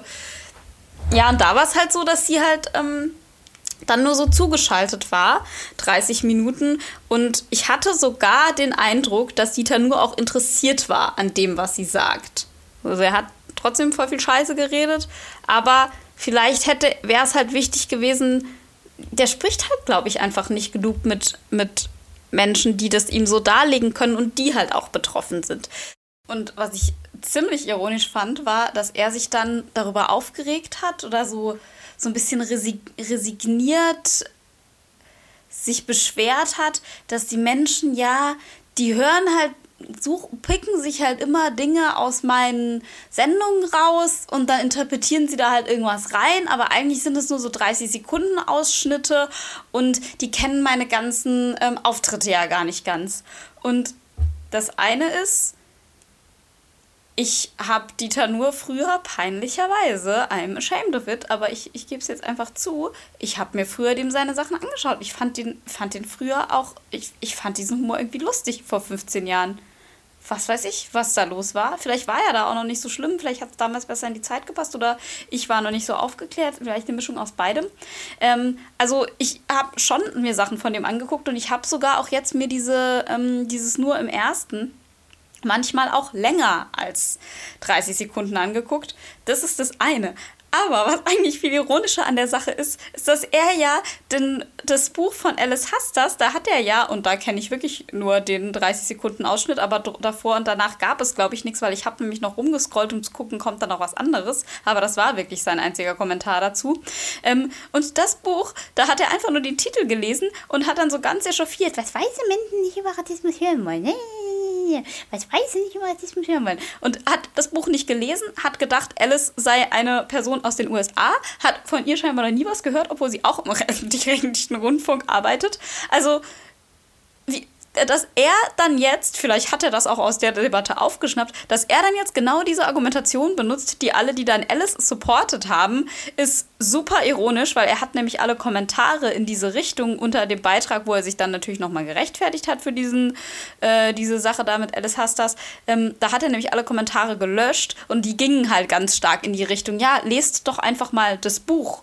Und ähm, ja, deshalb sehr ironisch, dass er jetzt genau diese Argumentationslinie nutzt, um sich zu rechtfertigen. Und das ist aber halt auch schon nochmal ein Unterschied, ob man einfach nur einen Titel von einem Buch liest und dann auf das ganze Werk schließt, obwohl man von der Autorin nichts weiß, oder ob jemand, dem Dieter nur ein Begriff ist, 30 Sekunden von seinem Video anschaut. Also in 30 Sekunden kann man ja schon ein paar Sätze sagen, was nochmal mehr ist als einfach nur ein Buchtitel. Und da nochmal eine andere Sache ähm, man muss sich halt schon auch überlegen, wenn man eine Person ist des öffentlichen Lebens, wie man wirken will und dass Dinge manchmal aus dem Kontext gerissen werden.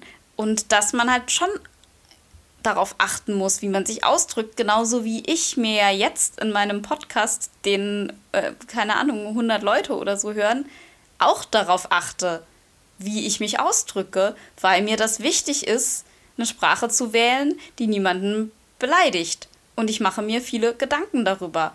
Und man kann dann nicht einfach sagen, hm, die haben ja, als ich gesagt habe, ich finde aber alle schwarzen Menschen scheiße, das total aus dem Kontext gerissen. Das hat Dieter nur nicht gesagt. Aber ich will nur sagen, es kann auch einzelne Sätze geben, die trotzdem problematisch sind. Und man muss damit rechnen, dass Leute diese Ausschnitte rauspicken. Und dann kann man nicht einfach sagen, hm, die machen das aus Boshaftigkeit, sondern das ist einfach, wie wir in unserer schnelllebigen Welt auch Medien einfach konsumieren. Es hat nicht jeder Zeit, und ich würde es auch übrigens nicht empfehlen, sich die, die eine, zwei Stunden Dieter nur im ersten reinzuziehen. Und da kann man in seiner Zeit auch wirklich was Besseres machen.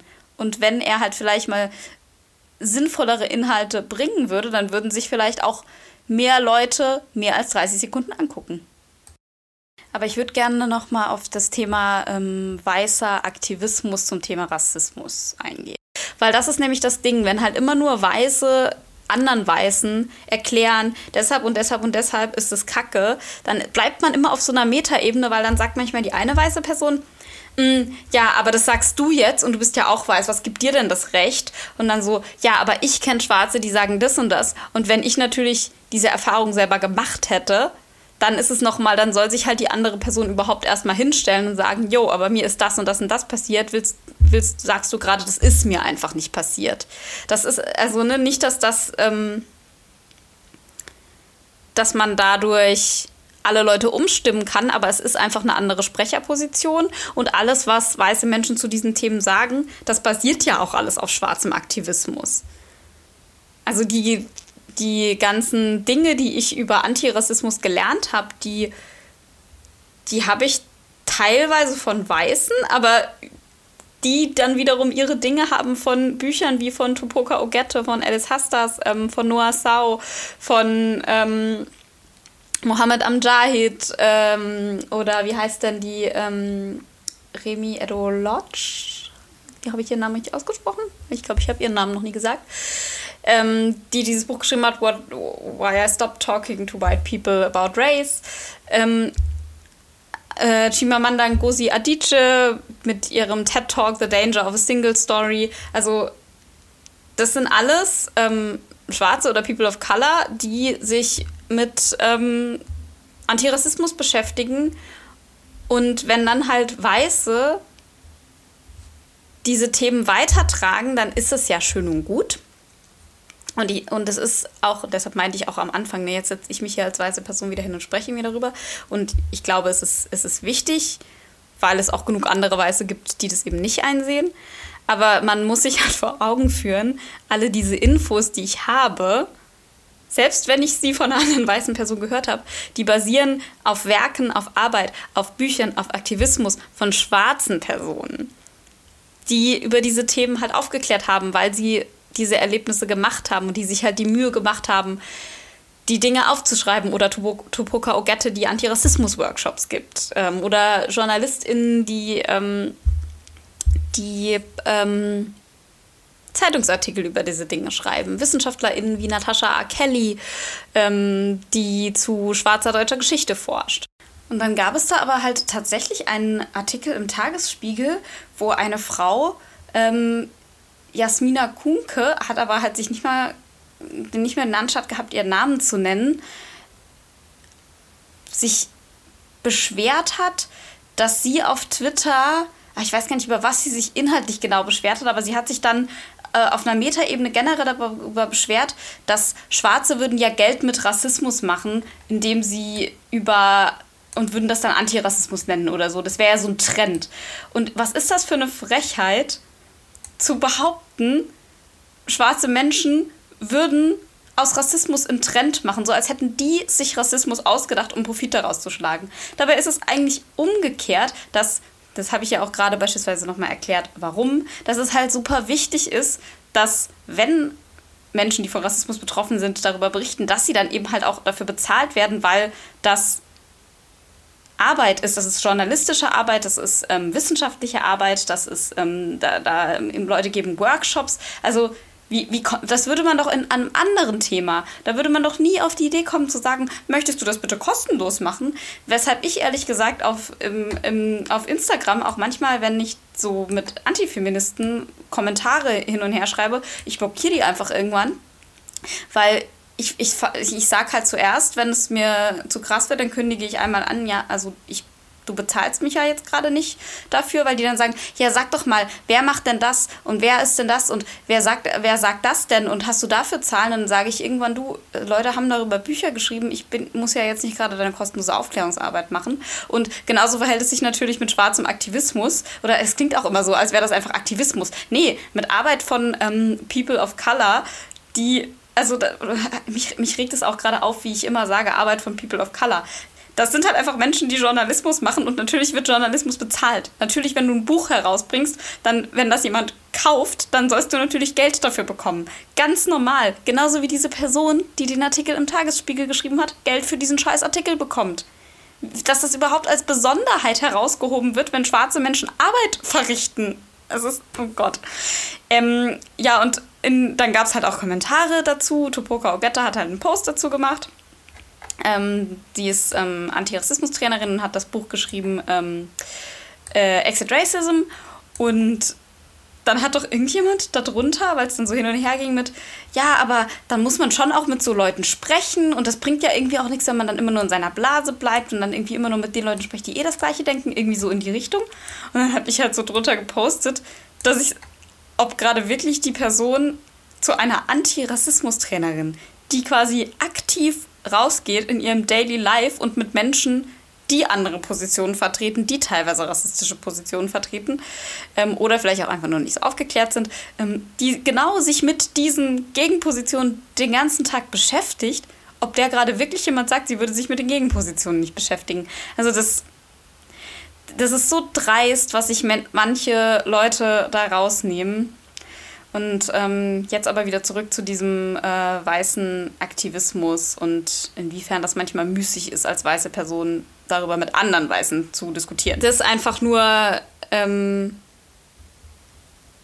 um nochmal deutlich zu machen, dass diese Diskussionen unter Weißen über Rassismus zwar irgendwie wichtig sind, weil wir müssen halt alle über diese Themen sprechen, wenn wir sie bekämpfen wollen. Aber wir müssen uns auch vor Augen führen, wer diese Themen aufgearbeitet hat für diese Weißen, die sich gerade darüber unterhalten und sollten uns deshalb nicht irgendwie damit schmücken, dass wir jetzt ganz tolle Begriffe plötzlich irgendwie nutzen und schwarze Kacheln posten.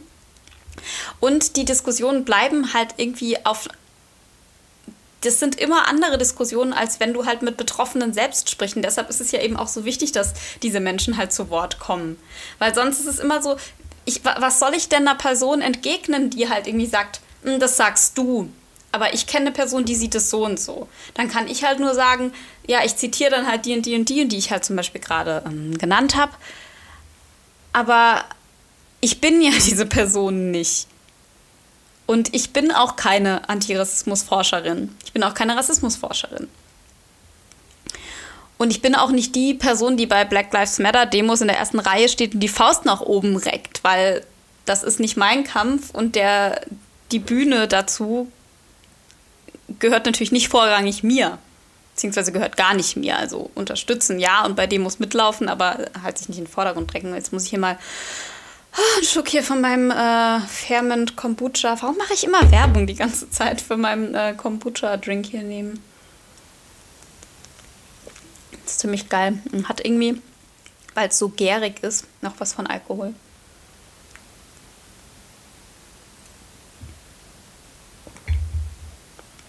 So viel Zeit muss sein. Ja, also es geht einfach um diese Deutungshoheit und ähm, warum ich jetzt nochmal gesagt habe, dass, dass es wichtig ist, Menschen einzuladen, dass sich nicht nur Weiße darunter unter, unterhalten, ist eben zum einen, ähm, weil Weiße diese Erfahrungen halt nicht gemacht haben und weil das dann immer so, so eine stellvertretende Debatte ist, die teil, womit teilweise sich auch so linke woke äh, Weiße auch so ein bisschen profilieren, was sie jetzt tolles alles irgendwie wissen über ein bestimmtes Thema und ihr gegenüber nicht. Und zum anderen halt aber auch, dass es halt schwierig ist. Es hat, das versuche ich die ganze Zeit irgendwie in Worte zu fassen. Es fällt mir unfassbar schwer. Es ist halt, es ist halt manchmal schwierig, so richtig gescheit zu argumentieren als weiße Person, weil ich kann das ja, ich kann da ja nicht aus dem Nähkästchen plaudern. Das klingt jetzt positiv aus dem Nähkästchen plaudern. Ich kann da, ähm, ich kann meine Erfahrungen da nicht teilen zu diesem Thema. Ich kann halt nur andere Leute zitieren und es ist halt für das Gegenüber dann immer noch mal einfacher, das das Wissen mir abzusprechen, als es wäre, einer betroffenen Person die Erfahrung abzusprechen. Das machen zwar diese Menschen auch, ein Aware, aber es ist einfach, es ist einfach nochmal einen Schritt weiter und es ist einfach nochmal einen Schritt dreister. Und deshalb brauchen wir halt eine Bühne für Menschen, die diese Erfahrung gemacht haben, die darüber sprechen und die halt sagen können, stopp, das ist nicht okay, wie du gerade mit mir redest. Ich habe bei Twitter Diskussionen geführt mit Menschen, die sind dann natürlich auch mir gegenüber irgendwann beleidigend geworden. Das ist ja das Witzige, ne? Das fängt halt irgendwie mit Rassismus an. Das ist irgendwie der Aufhänger und dann irgendwie, weil ich dann eine Frau bin oder weil sie halt irgend, sie suchen sich halt irgendwas anderes raus, wo man dann halt ein bisschen beleidigen kann, kommt, kommt dann halt, kommt dann halt irgendeine, Beleidigung halt dazu. Ähm, auf jeden Fall habe ich da mit Leuten Diskussionen geführt über, also erstens mal über so, wirklich, wo dann so Rassentheorie kam, so das ist allein schon, das ist schon das Krasseste aber die, diese Debatte, die dann immer wieder passiert, auch mit Leuten, die sich jetzt nicht, die jetzt nicht mit Rassentheorie anfangen, auch diese Leute ähm, sagen dann sowas wie, ja, wer, wer, ähm, wer bestimmt das denn? Sprichst du irgendwie für die ganzen Schwarzen? oder spricht ähm, hier ähm, ähm, Malcolm O'Hanwell, spricht er für die ganzen Schwarzen? Der regt sich hier irgendwie so auf. Ähm, aber ähm, wie viele Leute sind das denn wirklich, die sich beleidigt davon fühlen? Zwei, drei? Und da denke ich mir so, okay, du regst dich gerade auf, dass eine Person sagt, ich möchte dieses Wort nicht hören, weil das ist beleidigend. Gleichzeitig bist du aber auch die Person, der es scheinbar besonders wichtig ist, ein Wort zu sagen, das eine andere Person als beleidigend empfindet, anstatt einfach zu sagen, oh, okay, es gibt Menschen, die empfinden das als beleidigend. Das könnte ja sogar eine Minderheit sein. Aber auch dann würde ich doch einfach ein Wort nutzen, was die nicht beleidigt. Also es gibt doch genug Worte, die man benutzen kann, die niemanden beleidigen. Warum muss man denn dann ein Wort sich aussuchen, das Leute beleidigt? Und warum muss man dann also wenn, wenn die Diskussion schon darum geht, dass man eine quantitative Analyse gerne hätte, wie viele Menschen sich denn jetzt wirklich beleidigt fühlen, um überhaupt erst darüber nachzudenken, ob man vielleicht bereit wäre, einen Begriff nicht mehr zu sagen. Da merkt man schon, wie albern das ist. Also man, man kann bestimmte Dinge auch nicht quantifizieren und das meinte ich eben mit, ähm, dass immer so über Empfindlichkeiten gesprochen wird. Ja, wenn es um Beleidigungen geht, dann geht es auch darum, Gefühle nicht zu verletzen, dann geht es auch darum, respektvoll mit dem Gegenüber umzu umzugehen. Und da gibt es objektive Komponenten, wie dass diese rassistischen Begriffe noch nie positiv besetzt waren und dass sie eben auch andere objektivierbare Kriterien es in diesem Zusammenhang gibt, wie das ähm, Sprache halt mit Machthierarchien zu tun hat. Das ist, das ist äh, auch nichts, was sich irgendwie Leute einfach ausgedacht haben, sondern das lässt sich auch sprachwissenschaftlich ähm, und soziologisch analysieren. Ähm, und dass halt daraus Strukturen wachsen und dass die Sprache ein, ein Abbild dieser Strukturen ist und unserer Geschichte. Das sind objektivierbare Kriterien und auch, dass einfach Beleidigung auch ein Straftatbestand ist. Aber es spielen, es spielen da natürlich auch subjektive Kriterien mit rein. Es fühlt sich nicht jede Person von, dem, von der gleichen Sache beleidigt. Aber beispielsweise, es gibt Frauen, die finden das F-Wort okay. Und zu mir hat letztens einer, der hat das in meiner Wohnung gesagt und meinte dann so, hat sich direkt dahinter gerechtfertigt, meinte so, ja, weil das hat irgendwie ähm, die und die Person mir geschrieben und dann habe ich das auch so gesagt und dann deshalb, das darf ich dann. Und da hat dann auch direkt so gesagt, warum er das darf. Und dann meinte ich, naja, kannst du ja dann ihr gegenüber machen, wenn, ihr da, wenn das so euer Deal ist. Ich möchte es in meiner Wohnung nicht hören. Das ist halt so ein bisschen das Ding, ne? Warum ist der Standard, ich benutze die Beleidigung und möglicherweise würde ich mich vielleicht noch darauf einlassen, bei einzelnen Personen das Wort dann nicht mehr zu sagen, weil die ja so empfindlich sind. Warum ist denn nicht der Standard, ich benutze das Wort nicht als Beleidigung, weil viele das als beleidigend empfinden. Und ich sage jetzt bewusst viele, weil es kommt nicht darauf an, ob es die Mehrheit oder ob die Minderheit ist, aber es gibt viele Leute, die sich davon beleidigt fühlen. Deshalb benutze ich das Wort nicht. Und wenn irgendjemand von den Menschen, die ich treffe, gerne möchte, dass ich das Wort für ihn benutze, dann Gott bewahre, dann macht ihr das bilateral untereinander aus, wie ihr euch bezeichnen möchtet. Aber lasst alle anderen da raus, die sich von bestimmten Worten beleidigt fühlen. So, also warum ist es so rum? Warum ist es so rum, dass man als Standard die Beleidigung möchte, anstatt dass man als Standard nicht beleidigen möchte? Und warum ist es einem so wichtig, auf einem Wort zu beharren, das halt viele Menschen beleidigt? Und dann, und dann so, so, so, so ähm, Haarspaltereien anzufangen mit, wie viele sind es denn genau? Ja, es sind scheinbar so viele, dass selbst eine Person wie du die da ja nicht besonders weltoffen, die sich scheinbar nicht besonders viel mit dem Thema auseinandergesetzt hat, irgendwie in deiner Höhle davon mitbekommen hast, dass es Leute gibt, die sich davon beleidigt fühlen. Also so viele sind es scheinbar. Weil das ist nämlich das Ding, ne? Das sind nicht einfach die zehn in Deutschland bekannten ähm, AktivistInnen und AutorInnen und JournalistInnen, die, ähm, die das scheiße finden, sondern das ist, das, das, sind, das sind ja nur die Menschen, die wir halt, die wir halt sehen, die halt ein Sprachrohr sein können, weil sie halt gerade in der Öffentlichkeit stehen. Aber die haben sich das ja auch nicht ausgedacht. Die haben sich auch die dahinterliegenden Strukturen nicht ausgedacht.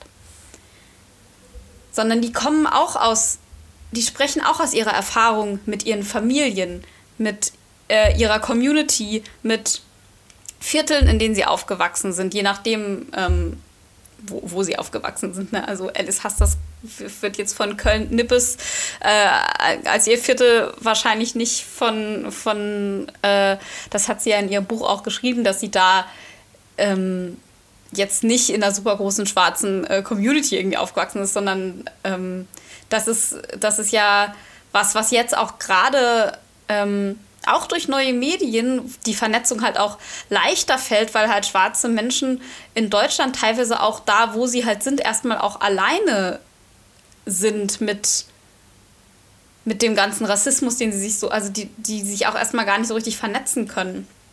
Insofern war das mit dem Viertel vielleicht jetzt ähm, nicht, nicht ganz so passend. Ähm, aber, aber dieses Familiending zum Beispiel, ne, dass du halt auch mitkriegst, ja, meiner Schwester ist irgendwie das und das passiert oder meiner Mutter oder auch aus der Familiengeschichte.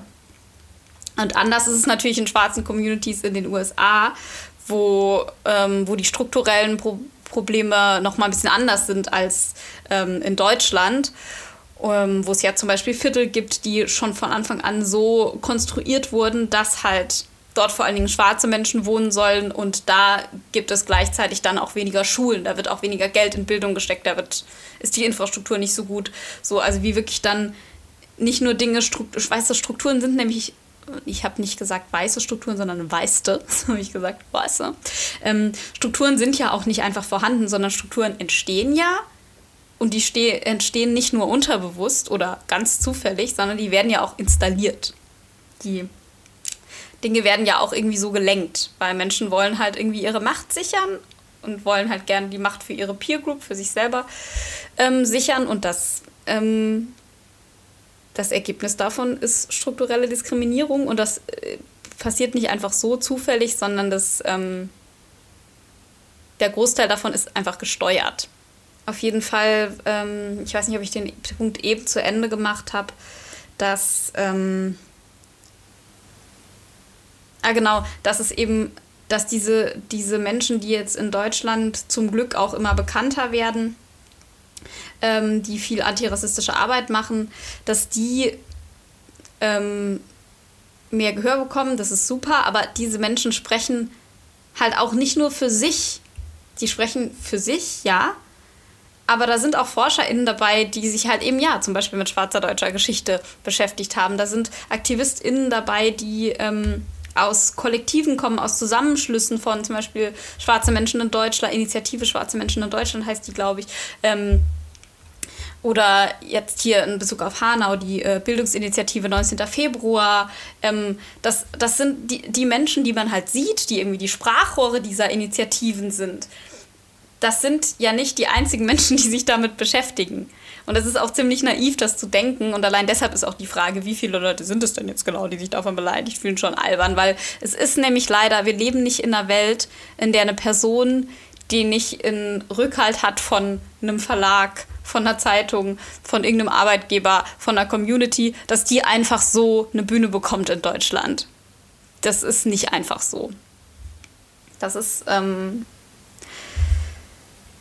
ja, das ist einfach nicht so. Und ähm, es ist so, dass es halt durch Instagram, durch Twitter, aber zumindest ein bisschen leichter geworden ist für diese Menschen ähm, oder generell für uns alle ähm, Sichtbarkeit zu bekommen und dass es halt gerade für solche Initiativen, die halt davor nicht so viel Sichtbarkeit hatten, halt umso besser ist, dass diese ähm, ja, dass es diese Medien halt gibt, die man natürlich teilweise ist es ein Fluch und ein Segen, ne? Das hat auch, Social Media hat natürlich auch negative Seiten. Aber zumindest ist es eine Möglichkeit für Menschen, die jetzt eben nicht ähm, Journalisten sind äh, oder Menschen, die nicht irgendwie eine Fernsehkarriere haben, auch, auch ohne viel Geld, eine Zeit muss man natürlich trotzdem investieren, aber zumindest ohne irgendwie ein großes Startkapital haben zu müssen, ähm, sich eine Stimme zu verschaffen, sich zu vernetzen, sich äh, Insta-Live-Talks machen zu können, ähm, wo unbegrenzt viele Leute, ich glaube fast unbegrenzt viele Leute können das zuschauen, oder? Auf jeden Fall Millionen oder so. Ja, das ist, das ist gut. Das ist was Positives an Social Media. Und das ist halt auch was Cooles am Podcasten, was auch relativ low-key ist. Kostet mehr als Instagram, weil man einen Host braucht. Aber ja, man muss sich nicht um Videos Gedanken machen. Ich sitze hier in meinem Schlafanzug. Knabber mir an den Fingernägeln, weil das Thema mich so auffühlt. Ja, mit Dieter Nuhr da zu diesem Was darf ähm, Satire habe ich mir nicht, nicht zu Ende angeschaut. Ich habe einfach ausgemacht, als Anna Dushime dann weg war, weil ich mir dachte, was, was soll da jetzt noch kommen? also ich glaube, Leute denken wirklich, ich bin finanziert von, von Anna Dushime. Also eigentlich Dushime oder Dushime? Ich weiß es gerade gar nicht genau. Ich glaube Anna Dushime. Auf jeden Fall, ähm, ja, bin ich nicht. Aber es klingt gerade wirklich so, dass alles, wenn sie nicht dabei ist, dann, dann mache ich nicht mit. Dann schalte ich weg. Nee, aber es war halt einfach so, also ich, ich, ich hatte da auch so einen krassen Fangirl-Moment, weil sie saß halt so da und, und ich wollte halt so ins Handy reinspringen, weil er halt immer so Sachen gesagt hat wie, ja, ähm, aber in Soziologie, da ist doch, das lebt doch irgendwie auch von Klischees, wo ich mir auch dachte, hä, Soziologie und Klischees? Also Soziologie ist nicht die Lehre der menschlichen Klischees, sondern in Soziologie geht es darum, ähm, gesellschaftliche Strukturen zu analysieren und gesellschaftliche Gruppen zu betrachten, aber nicht Leute in Gruppen einzuteilen, sondern zu schauen, ob Menschen gesellschaftlich in Gruppen eingeteilt werden und das dann zu analysieren. Also die Soziologie teilt nicht Menschen in Gruppen ein, sondern sie betrachtet, ob es Unterschiede in zum Beispiel sozialen Milieus gibt. Also die, die konstruiert nicht die Wirklichkeit selber, sondern, also klar, das ist immer so einfach gesagt, eine Wissenschaft konstruiert natürlich schon irgendwie auch Wirklichkeit, aber vor allen Dingen versucht sie halt die Realität ähm, zu untersuchen und irgendwie abzubilden und dieses, diese Realität halt daraus irgendwie Schlüsse zu ziehen und darin Strukturen zu erkennen. Und nicht, und er hat es halt so dargestellt, als wäre halt Soziologie, ähm, das, er hat das irgendwie zweimal gesagt mit diesen Klischees. Ich, ich kann es jetzt nicht genau zitieren, aber irgendwie so, ja, Soziologie ist ja, aber wenn wir da keine Stereotype irgendwie mehr haben, wie soll denn dann Humor noch möglich sein? Und irgendwie, das lebt doch von Klischees und die Soziologie auch. Da dachte ich mir so, nee, warte mal, stop, stop right there. Du kannst irgendwie hier von deinem Satire-Kram irgendwie reden, aber von irgendwie Sozialwissenschaften hast du scheinbar keinen Plan. Ähm, obwohl ich nicht mal weiß, ob der das vielleicht irgendwie sogar studiert hat, weil der ja auch Lehrer ist. Aber ähm, man merkt halt, dass er das nicht praktiziert und dass er da nicht... Ähm, nicht up to date ist. Weil er dann auch immer so gesagt hat, ja, ähm, aber zum Beispiel, wenn wir jetzt bei diesem Beispiel sind, hier bei Apu von den Simpsons, ja, weil er halt diesen Akzent da so irgendwie nachgemacht hat und das sollen das irgendwie andere Synchronsprecher irgendwie ähm, machen. Dann denke ich mir so, wo ist denn das Problem, wenn man gerne hätte, dass ähm, eine Person mit indischer Geschichte in einer Serie von einer indischen, von einer Person mit indischer Geschichte synchronisiert wird. Also wo ist denn da das Problem? Warum muss man denn da dann eine Person, die keine der Sprachen, die in Indien gesprochen wird, spricht und ähm, als Synchronsprecherin auswählen, wenn man einen indischen Akzent imitieren will, wobei man sich da auch wieder fragen muss, warum muss die Person einen indischen Akzent haben? Weil es gibt genauso gut äh, Personen, ähm, die irgendwie Family in Indien haben oder vielleicht indische Eltern, die aber halt in Amiland geboren sind und halt genauso Amis sind. Ähm, aber angenommen, du würdest jetzt so einen Akzent gerne haben wollen, weil du halt eine andere Geschichte irgendwie darstellen willst, dann gibt es doch Menschen, die diese, die, die ähm, zum Beispiel, keine Ahnung, Bengali oder Hindi ähm, sprechen oder auch sprechen und die man, dann könnte man die ja als Synchronsprecher an. Also ich verstehe es hinten und vorne nicht. Ich meine, zum einen hat es ähm, auch damit zu tun, sind diese Menschen halt irgendwie verfügbar oder gibt es halt mal wieder nur ähm, einen sehr homogene, homogenen Pool an SynchronsprecherInnen? Das ist das eine, strukturelle. Aber dann spielt halt auch noch mit rein, wollen wir denn vielleicht auch gerne weil es halt so witzig ist, wenn die Person so redet. Wollen wir das gerne haben eigentlich? Und haben wir deshalb, wird deshalb von, von den Produktionsfirmen gar nicht versucht, andere Personen als SynchronsprecherInnen zu ähm, einzustellen. Ja, das sind, finde ich, schon alles Fragen, die man sich irgendwie stellen muss und ähm, da merkt man halt, wenn man Dieter nur so zuhört, dass, dass er diese Unterschiede irgendwie gar nicht macht. Also er versucht das alles so als so gleich darzustellen.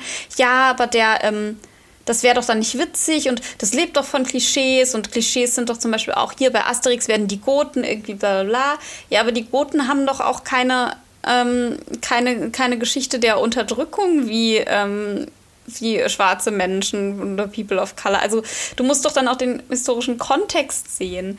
Ja, und zum Beispiel auf diese Dinge konnte auch Anna Dushima halt irgendwie auch gar nicht eingehen. Sie sagte dann halt nur so, ja, aber warum wird denn Apu dann einfach nicht vielschichtiger halt dargestellt? Was natürlich auch ein richtiger Punkt ist, aber da ne, hätte man halt noch so viele andere Dinge ähm, entgegnen können. Und ich wollte einfach nur ins Handy springen und hatte einfach einen krassen Fangirl-Moment, weil sie halt so voll ruhig geblieben ist. Also man hat so gesehen, wie sie zwischendurch mal so den Kopf geschüttelt hatte. Und ich hatte tatsächlich auch den Eindruck, dass Dieter nur interessiert ist, was sie dazu zu sagen hat. So, das muss man ihm mal zugute, ähm, wobei, das ist immer das Ding, man muss, ich, ich wollte gerade sagen, muss man es ihm zugute halten, aber warum muss man der Person zugute halten, dass sie sich halt wie ein normaler Mensch verhält und vielleicht einer anderen Person mal zuhören will? Das ist halt nicht mehr als Anstand.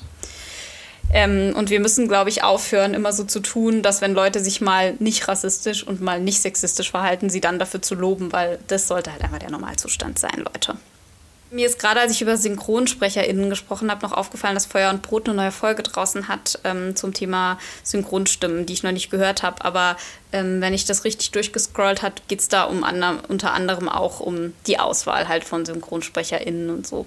Weil Maxi von Feuer und Brot, die ist ja Synchronsprecherin. Das heißt, die, vielleicht plaudert die da auch ein bisschen aus dem Nähkästchen. Also ich freue mich auf jeden Fall, die Folge anzuhören zu hören und ähm, gebe einfach jetzt schon mal, obwohl ich sie noch nicht gehört habe, eine Empfehlung raus, weil weil einfach wirklich jede einzelne Folge Feuer und Brot bisher gut war. Und nicht, weil ich immer mit jedem einzelnen Mini-Detail übereingestimmt habe, aber weil halt overall es halt immer ein Learning war.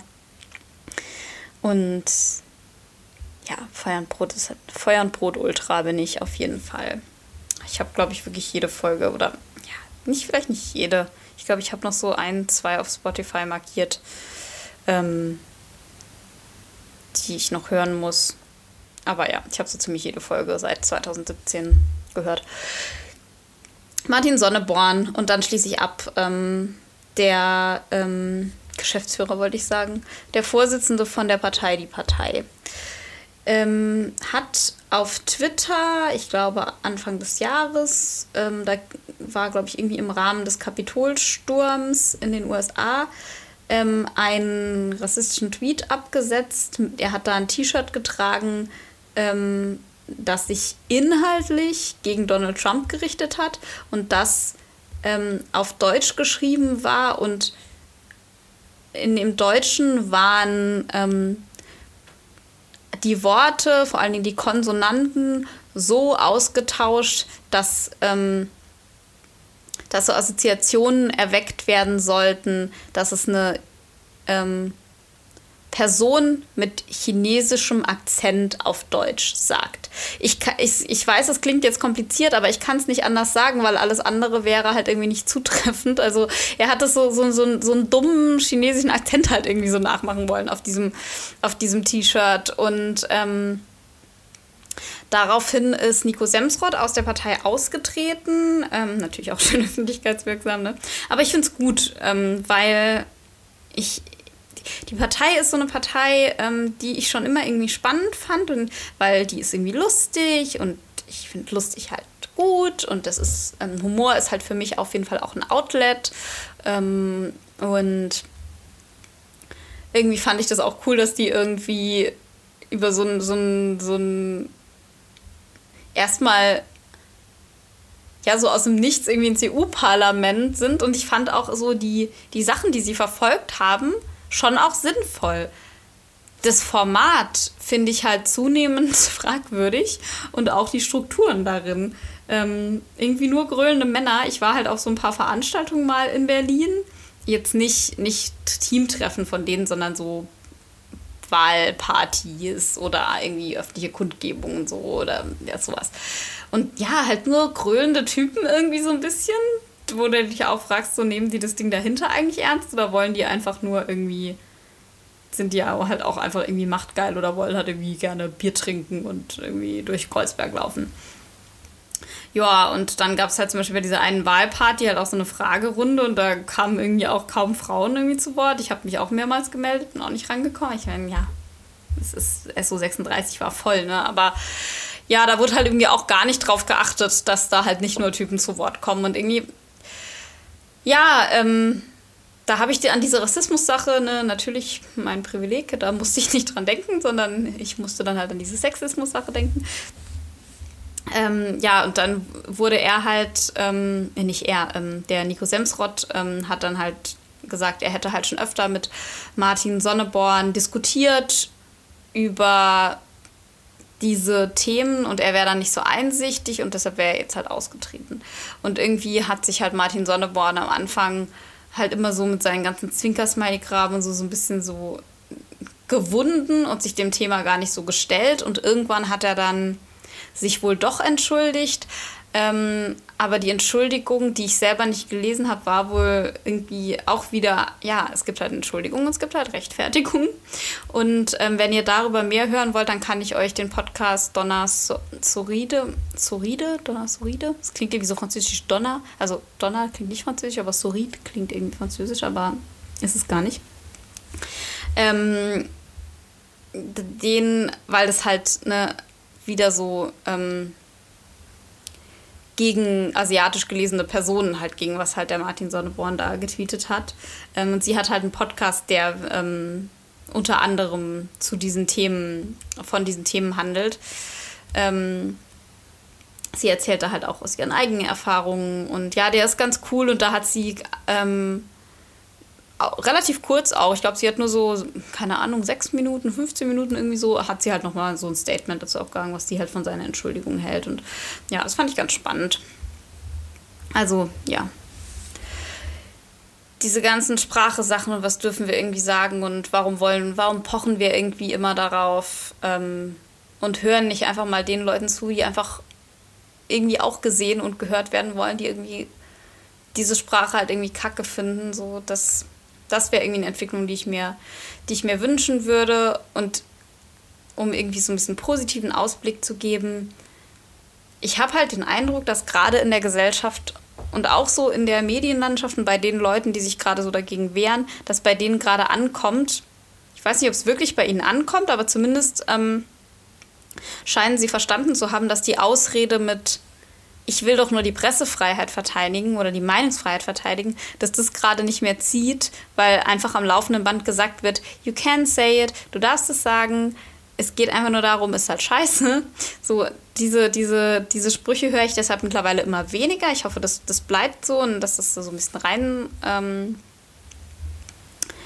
fällt schon wieder kein deutsches Wort an. Sink in, will ich sagen, dass es ein bisschen an, ankommt und so ein bisschen rein sich ein bisschen einbrennt in, in, in die Köpfe der Menschen, dass es eben nicht um Verbote geht, sondern dass es halt eben um darum geht, wie wir halt gut in der Gesellschaft zusammenleben wollen, wie wir gut miteinander sprechen wollen und dass halt die Definition, was das bedeutet, dass das nicht nur einer weißen Mehrheitsgesellschaft obliegt, sondern dass es halt auch Menschen gibt, die nicht weiß sind und die jetzt zum Glück immer mehr gehört werden können da mitzusprechen, wie wir halt zusammenleben, wie wir uns austauschen wollen, welche Sprache wir nutzen wollen. Ich weiß nicht, ob der Satz ein Ende hatte, aber ich mache jetzt hier ein Ende und wünsche, mal gucken, wann der Podcast rauskommt.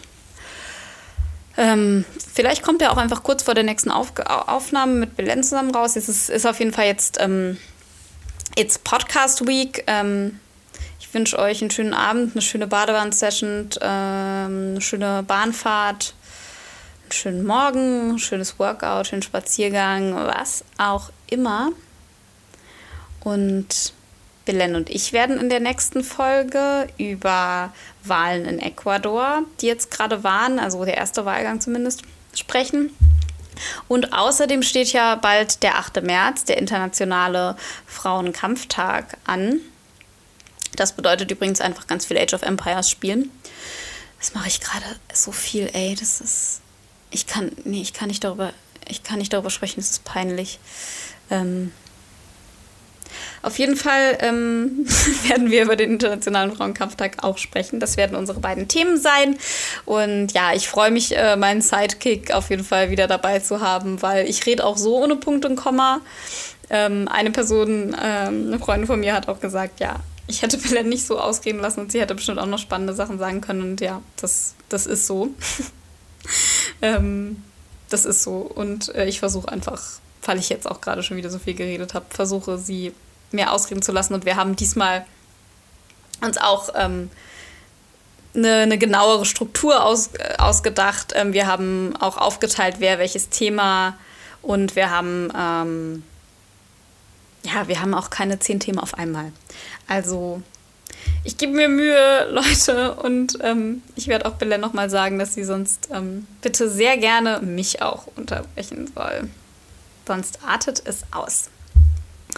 Also dann, ich hoffe, ihr hört auch im nächsten Podcast wieder rein, wenn ähm, ihr das gut findet, ähm, was ich so erzähle dann könnt ihr mich auch unterstützen, könnt ihr diesen Podcast auch ähm, unterstützen über entweder indem ihr auf Steady das abonniert ähm, oder ihr schickt was ähm, über PayPal an ähm, chicksandpolitics at gmail.com. Dort könnt ihr übrigens auch Feedback hinschicken oder auch, ähm, wenn ihr gerne mal im Podcast ähm, auftauchen wollt, also jetzt nicht als Hey, hallo, kann ich mal Namen nicht genannt werden, sondern ähm, wenn ihr zum Beispiel Themen habt, ähm, die zu diesem Podcast passen, die in das Format passen und ähm, ihr würdet gerne ähm, eine bei einer Folge mal mitmachen oder als, als Interviewpartnerin ähm, mit dazukommen, dann schreibt mir gerne ähm, mir macht es zwar auch Spaß, lange alleine zu reden, aber ich weiß, dass es sowohl für die Zuhörenden auch spannend ist, mal eine andere Stimme, mal einen Wechsel in der Stimme zu haben.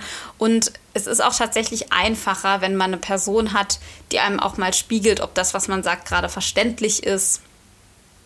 Und ähm, ja, natürlich Double Expertise ist ähm, double good. Ha, ich habe gar nicht so viele Anglizismen benutzt dieses Mal. Schade eigentlich. so, Leute, und ich muss noch eine andere Werbung machen. Ähm, ähm, wir haben ein Buch rausgebracht in unserem Projekt. Ähm, wir machen das schon, heißt das Buch. Johannes Stemmler, ähm, einer der Projektleiter in dem Projekt, in dem ich arbeite, hat das Buch herausgegeben und ich und viele andere ähm, Menschen sind dort AutorInnen und ähm, wir hatten jetzt am Montag eine Premiere. Es war super voll und ähm, super schön. Und obwohl es, digital war, ähm, war es trotzdem schön.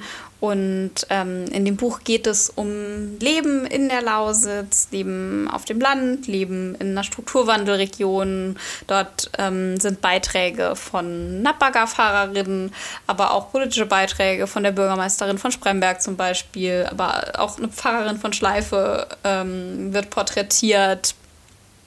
Es geht um Landliebe, es geht aber auch um, um andere Wirtschaftsförderorte. Es geht, also es ist wirklich ein sehr diverses Buch. Ich, ich bin ähm, ja ein bisschen stolz, was wir da so auf die Beine gestellt haben. Und das ist meine Werbung für dieses Buch.